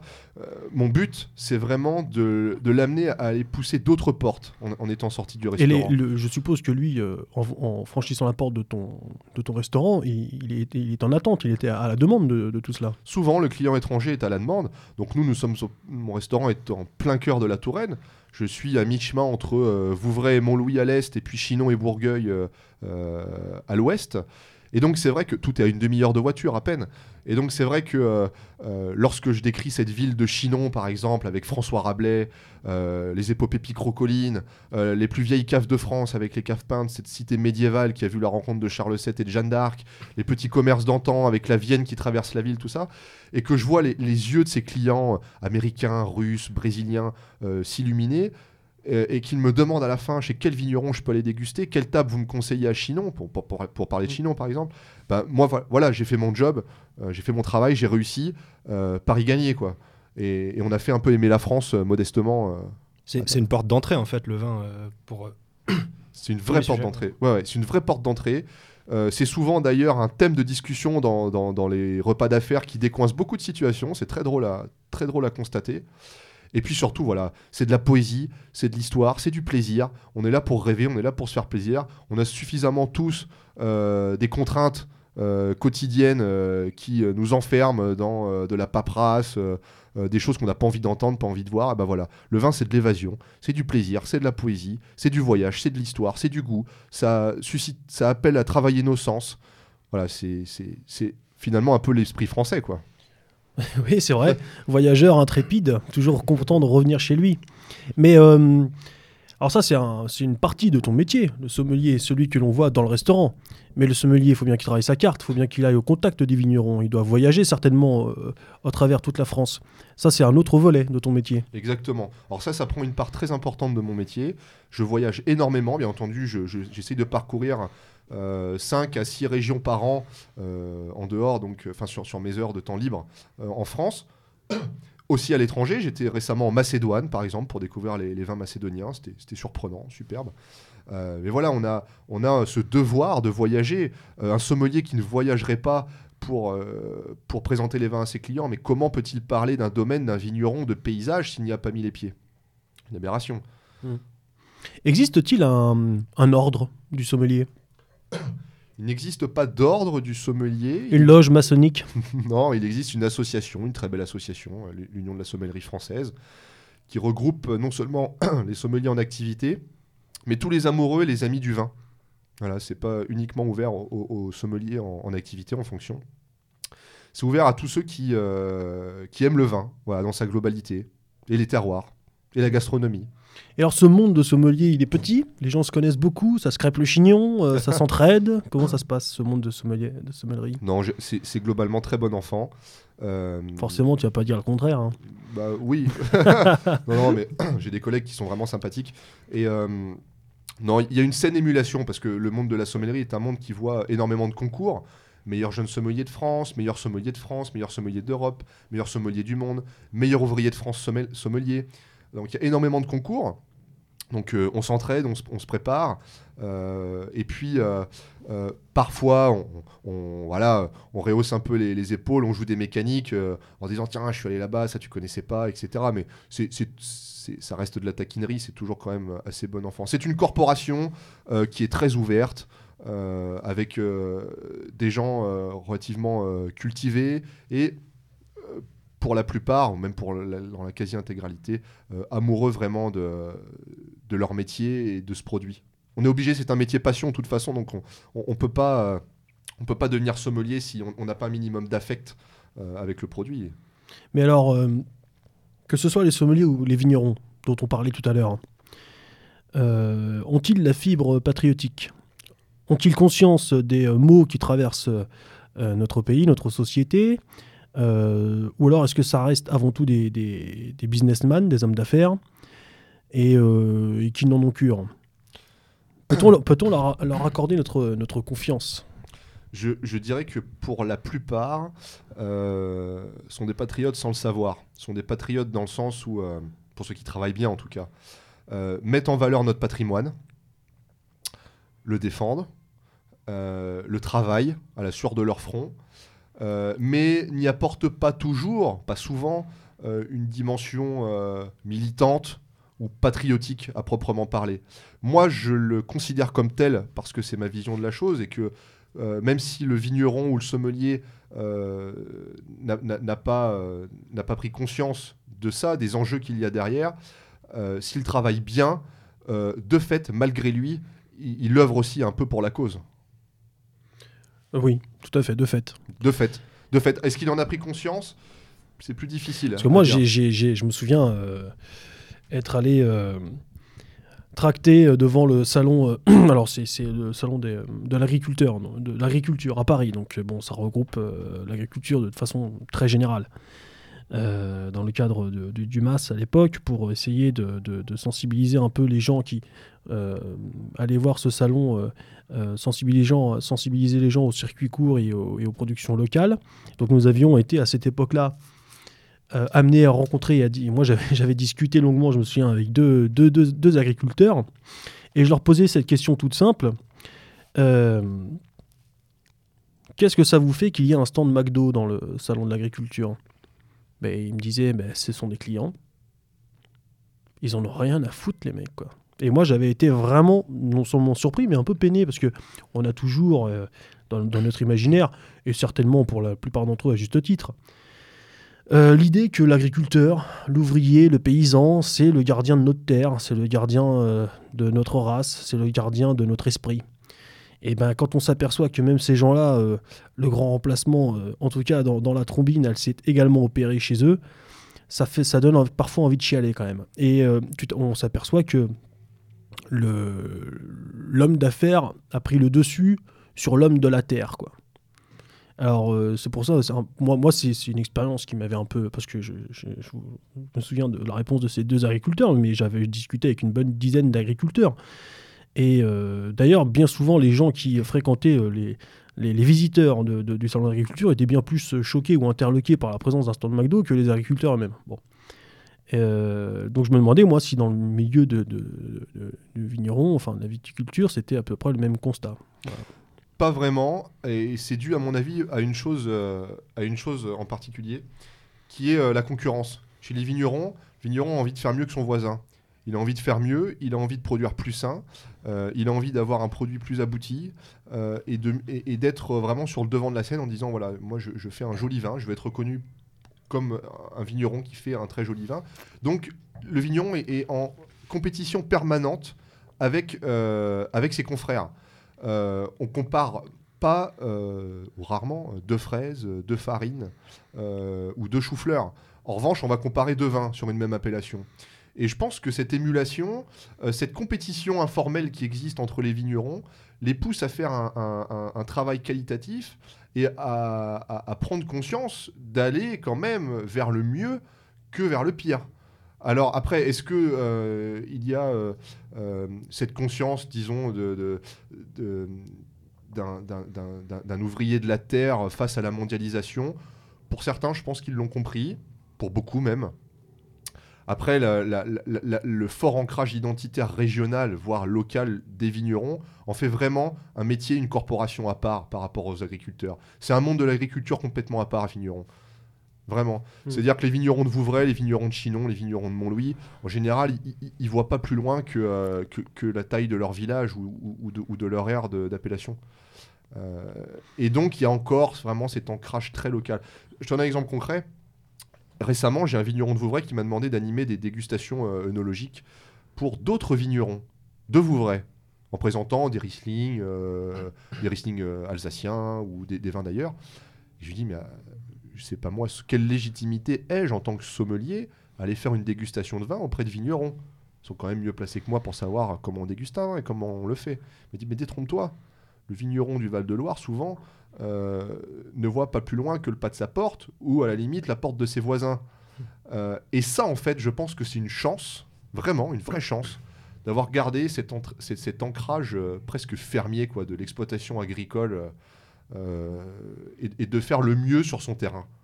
Ouais, mais bon, maintenant, euh, tu peux, tu peux, tu peux ne pas bouger chez toi, mais connaître, savoir ce qui se passe dans le monde. Oui, Donc euh, ça n'empêche pas que malgré tout, le mec aille voter, euh, aille voter euh, euh, le- pour les Verts, euh, Macron ou toi, enfin, je sais, je, je sais pas quelle autre connerie encore. Donc Mhm. euh, bon, bon, c'est malheureusement ça garantit pas tout. Mais quand même, tout à l'heure, quand tu parlais, tu avais donné une définition de, de biodynamie qui. Enfin, je suppose que les, les- les vignerons qui font ça, ça, ça- ça dénote quand même d'un très fort attachement à, à la terre, hein, la santé de, de- de sa terre aussi. On peut pas. Tout à fait. Ouais. Là, la part philosophique, elle est partie prenante, mais vous savez comme moi que cet attachement à la terre et à la santé, euh, il se situe un petit peu au... Allez, si je devais euh, caricaturer un peu aux deux extrêmes du schéma politique français, des, des combats militants politiques français. Donc on a euh, soit souvent euh, euh, les, bourgeois bohèmes ou, les babos qui veulent aller cultiver en sabot dans les champs pour dire que on est un peu en dehors des clous et on est un peu le courant en contre-pensée, contre-courant du reste. Et puis il y, a- en effet bah, l'autre l'autre partie de l'échiquier politique, plus patriote, avec une volonté vraiment de, faire vivre son terroir. Ouais. Mais voilà, le juste milieu, je pense, il n'existe pas trop dans, dans cette, dans cette approche de biodynamie. euh. D'accord. Pour être tout à fait complet, euh, pour, pour clôturer ce chapitre, j'aimerais juste revenir euh, euh, sur notre atelier dégustation. Pour il y a, un, il y a un- un petit point qu'on n'a pas abordé, c'est le point, c'est à savoir celui du stockage de la bouteille après l'achat. Quel conseil peux-tu nous donner là-dessus? Alors, les, qualités, euh, les, qualités de conservation optimales d'un vin, c'est dans une cave, donc à l'abri de la lumière du jour. hein. Pre- premier euh, premier euh, facteur dévastateur pour le vin, c'est la lumière, les ultraviolets. Dans une cave donc à température constante, entre 12 et 15 degrés, donc sans grande variation de température entre l'été et l'hiver, avec une hygrométrie, donc hygrométrie c'est le pourcentage d'humidité dans l'air, entre 80 et 100%, donc beaucoup d'humidité, hein, contrairement aux idées reçues, il faut beaucoup d'humidité pour, euh, pour conserver le vin. Et à l'abri des odeurs et des vibrations. Voilà, ça ce sont les qualités optimales. Si bien entendu, vous n'avez, si vous êtes euh, citadin, vous n'avez pas de, cave, euh, vous avez des caves de conservation, des caves de stockage aujourd'hui qui sont de belles caves qui sont fabriquées par des artisans français ou allemands et qui sont vraiment très performantes. Voilà, qui Une vous- cave euh, portable, un petit peu euh, la dimension d'un frigidaire. Voilà, c'est ça, ouais. exactement, qui vont euh, d'une dizaine de bouteilles à 300 bouteilles pour les plus grandes. D'accord. Et alors, la durée de stockage dépend de, de plusieurs choses. Alors là, c'est très complexe. Très, très rapidement, s'il te plaît. C'est faux. On, il suffirait peut-être simplement de se renseigner auprès du, du domaine euh, ou du Le- producteur. Voilà, le mieux, vraiment, c'est de se renseigner auprès d'un caviste ou auprès d'un domaine, d'un vigneron. Mais par contre, ce qui est sûr et certain, c'est que certaines bouteilles ne doivent pas être dégustées euh, trop jeunes et d'autres trop vieilles. Ça, c'est aussi une notion à prendre en compte. Exactement. Le vin, c'est vraiment un produit vivant. Votre vin, il va évoluer en bouteille, comme il va évoluer dans le verre une fois qu'il sera servi, et, et pas toujours euh, dans une courbe linéaire. Hein. le vin peut, euh, dans les premières années, avoir euh, explosé en termes en d'arôme et, se boire très bien, être en grande période de buvabilité. Puis après, il peut se refermer quelques mois ou quelques années, puis à nouveau repartir vers une phase de buvabilité, arriver à une apogée de consommation, pour ensuite finalement se faner et, et- et décliner pour arriver, si on l'attend beaucoup trop, vers des déviances gustatives et olfactives. Encore une fois, tous ces renseignements, vous les aurez auprès de votre caviste. Euh, J'ai l'impression d'être un, publicitaire. Euh, Oui, et puis alors, euh, tiens, euh, petite astuce là pour, pour les copains, pour les, nos éditeurs. Euh, 2017, c'est un bon millésime. On peut investir là, on peut acheter pas mal de bouteilles là-dessus. Qu'est-ce qu'on ou pas? Ça dépend des régions, ça a été un millésime très compliqué dans la Loire par exemple. Lorsque les raisins, parce qu'il y a eu des épisodes de gel et des épisodes de grêle successifs, euh, lorsque le raisin est arrivé à maturité, on a des très beaux raisins, mais on a donc des tout petits rendements, donc de faibles quantités produites. Malheureusement, chez nous, dans la Loire, les, millésimes euh, se succèdent et se ressemblent. Donc les vignerons connaissent une vraie période, hein, c'est chaud en ce moment pour eux. Euh, le nombre des bouteilles diminue chaque année. Pour certains, ils ne veulent pas augmenter les prix. Donc voilà, ça devient un peu compliqué. Donc 2017 va être un millésime un peu en demi-teinte, avec euh, des jolis vins produits, mais en faible quantité. Et je pense mm, avec des prix qui vont commencer à monter euh, doucement. Donc il faut, vous vaudrait mieux se tourner vers quelle région? Euh, le Rhône, le Languedoc ont été des belles régions. Euh, voilà, euh, l'Alsace aussi a su tirer son épingle du jeu. Euh, après, sinon, actuellement, vous pouvez vous acheter quelques 2015. C'est un joli millésime globalement sur, ouais. sur Ouais. à peu près tous les vignobles de France. Donc 2015, 2014 aussi, je crois, non 2014 un peu plus compliqué. Ouais, d'accord. 2015. 2015 c'est bien. Très bien. Bah, écoutez, euh, chers auditeurs, j'espère que euh, vous prenez conscience, c'est peut-être un peu, un peu, un peu un, un grand mot, mais de, de comprendre en tout, ça, que- en tout cas que notre combat, nous pouvons le mener de différentes manières. Tous les terrains euh, sont à occuper. Et celui de la défense de notre patrimoine, qu'il soit gastronomique, culturel ou bien que sais-je, doit nous appartenir.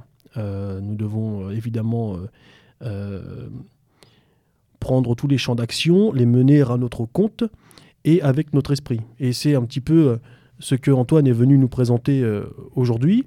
Je pense que c'est ce qu'il ressent aussi à travers son métier. C'est au-delà donc de sa passion. Il y a malgré, il y a aussi un combat qui est mené parce que euh, euh, en plus, bon, euh, le vin et le terroir d'une manière générale est un petit peu décrié en ce moment. Ça devient un peu ringard, ça devient un peu euh, dans le sens mauvais du terme euh, que d'être attaché à, toutes ces choses-là. Malgré tout, c'est ce qui forme, euh, a formé et formera, nous l'espérons, la France aussi de demain.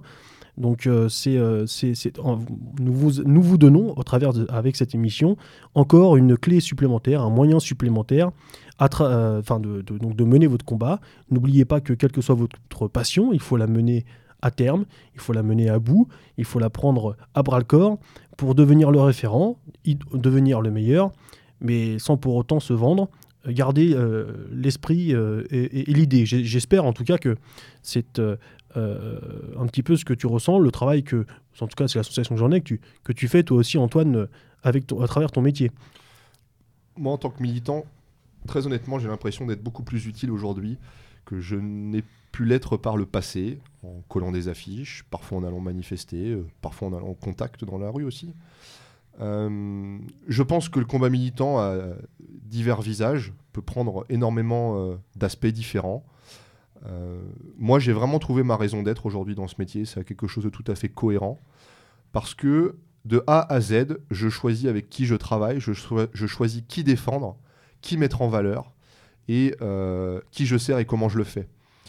Euh, et, Et avec amour. et avec amour, avec amour, avec poésie, et avec conviction, avec force aussi. C'est-à-dire qu'il faut être capable d'assumer ses choix, d'en parler, de dire pourquoi. Euh, c'est aussi ça le militantisme. Le militantisme, c'est euh, s'engager euh, avec action, avec force, pour une idée qu'on croit juste. Voilà, moi je crois que la, défense de notre patrimoine culturel, gastronomique, matériel et immatériel en France est, aujourd'hui devenu euh, primordial. Euh, je me bats pour ça. Je suis heureux de le faire. Et, aujourd'hui, j'ai vraiment trouvé quelque chose voilà, de- de cohérent, d'abouti dans ce métier de sommelier. Euh, ce qui ne veut pas dire qu'aller euh, aller militer en collant des affiches ou en allant manifester euh, euh, est dénué de sens, pas du tout. Euh, mais voilà, aujourd'hui, moi j'ai l'impression d'avoir une action concrète, une empreinte locale concrète pour promouvoir ma région, pour promouvoir euh, les agriculteurs, les produits, les producteurs, parce que bien entendu, je ne travaille pas qu'avec des vignerons, je vais aussi rendre visite à des, à des meuniers, à des producteurs de truffes, des producteurs de safran. J'essaie de remettre en lumière les produits de Touraine, euh, toujours dans une idée d'ancrage local. Et puis après, tu présentes ces produits au travers d'ateliers, euh, notamment de dégustation, euh, d'onologie, à des gens, euh, des citoyens français venus de tous horizons, avec euh, toute idée reçue. Et euh, ça te permet de leur, insuffler une petite, euh, toi, une petite, euh, euh, leur mettre un petit pic. Voilà, en leur faisant prendre conscience de choses toutes bêtes. Par exemple, j'étais avec un groupe euh, de 15 Parisiens il n'y a pas longtemps, et euh, je leur dis, mais vous savez quelles sont les spécialités gastronomiques de la Touraine? Ils disent, bah non, euh, on ne sait pas. Il y a le vin, il y a le fromage. Oui, très bien, mais est-ce que vous savez que la Touraine, par exemple, est la deuxième région productrice de safran en France avec le Gâtinais? Est-ce que vous savez que c'est la troisième région productrice de truffes noires avec euh, le Périgord et le Vaucluse? Est-ce que vous savez qu'on n'a pas que du fromage de chèvre, on a des jolis fromages de brebis du côté de Loche Euh, on a des poissons de Loire, enfin, on produit des melons, des fraises, des asperges. Bref, on a vraiment quelque chose à, mettre en valeur qui fait partie de, notre identité. Et le combat militant, pour moi, il a pris aussi une tournure un peu euh, régionaliste, euh, qui, s'inscrit dans une logique nationale et même européenne. hein. Euh, mais promouvoir un terroir local, c'est plus facile que de balancer des grandes idées nationales et de, vouloir, et de vouloir changer le monde. Et je pense qu'on peut faire prendre conscience aux gens en leur insufflant des, idées vraiment très locales, très pragmatiques. Allez voir tel lieu, allez voir tel producteur, goûtez telle chose. Rendez-vous compte de ces paysages, euh, de la richesse qu'on a sur telle région. L'édifice aussi dans lequel je travaille est un, magnifique château, euh, un des derniers châteaux construits en France. Ça permet vraiment de prendre conscience physiquement par, par le nez, par la bouche, par les yeux, par le toucher, par le son, euh, et ben, de la richesse de la France. C'est ça vraiment. D'accord. Ivan, souhaites-tu euh, ajouter quelque chose avant de clôturer euh, l'émission? Bah, en tout cas, je suis entièrement d'accord avec toi quand tu dis que en faisant ce que tu fais, tu fais bien plus pour euh, notre culture et, la- et de manière générale la France qu'en allant simplement coller des affiches ou aller à des manifestations. Il faut, il faut de tout, pourtant.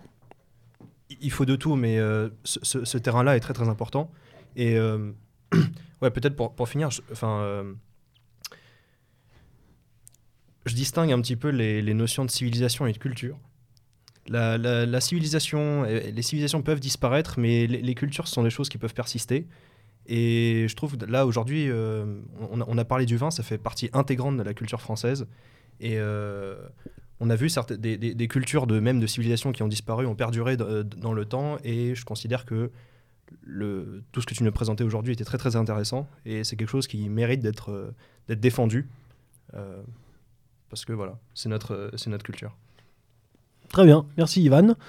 Euh, Antoine, souhaites-tu rajouter une dernière chose? Bah, la dernière chose, c'est que euh, il faut vraiment prendre conscience qu'en France aujourd'hui, on, est- on a par le vin quelque chose, un produit inimitable, vraiment inimitable par cette alchimie qui existe entre euh, un terroir, un sol, la main des hommes, une nature, des paysages qui ont été façonnés euh, au fil, au fil des siècles. Et hum, cette chose-là, on ne pourra pas nous l'enlever. Elle est à nous. On se doit de la défendre. On aura beau faire venir les, meilleurs œnologues, les meilleurs sommeliers du monde entier pour essayer de recréer les conditions naturelles d'essor de la vigne de tel ou tel cépage français en Chine, aux États-Unis, où, où vous voulez dans le monde, il subsiste encore quelque chose d'intangible ici en France qui fait qu'on ne pourra jamais imiter euh, euh, notre fromage de Cantal, notre camembert, notre sel sur chair, notre Sainte-Maure de Touraine, comme on ne pourra jamais imiter euh, notre Vouvray, notre Courcheverny. Voilà, moi j'avais choisi cette cuvée pourquoi? Parce que Courcheverny c'est un cépage romorantin, c'est 80 hectares. euh, ra- rapporté euh, de Bourgogne par François Ier au XVIe siècle. Et ce cépage-là, on le trouve sur trois communes en France et nulle part ailleurs dans le monde. Et ça, c'est inimitable. Aujourd'hui, on a des organes de régulation qui permettent de protéger aussi tout ça. Et voilà, on peut contrefaire un sac à main.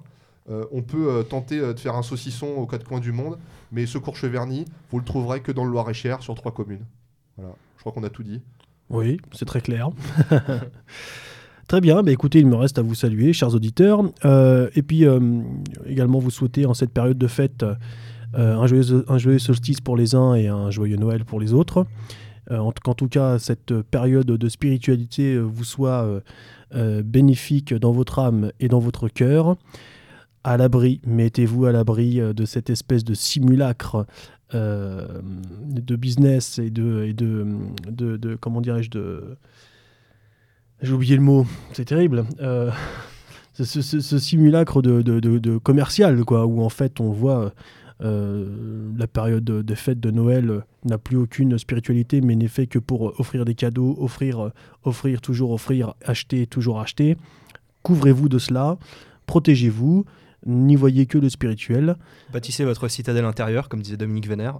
D'ailleurs, pour reprendre euh, euh, une phrase de Dominique Vénère, à très juste titre, il, il disait, euh, il écrivait euh, la nature comme socle, l'excellence comme but et euh, la beauté comme horizon. Voilà, je crois que ça, ça correspond bien aussi à notre émission. tout à fait en tout cas la nature comme socle elle a, elle a été défendue oui. Et on parlait de culture et de tradition. Puisqu'on est dans les citations, il y a aussi la, la- la tradition. Ce n'est pas le passé, c'est ce qui ne passe pas. Voilà. Et c'est euh, exactement. euh, C'est oui, la, la tradition est tout sauf euh, figée, c'est clair. Très bien, bah écoutez, chers auditeurs, euh, au les cœurs, à l'abordage.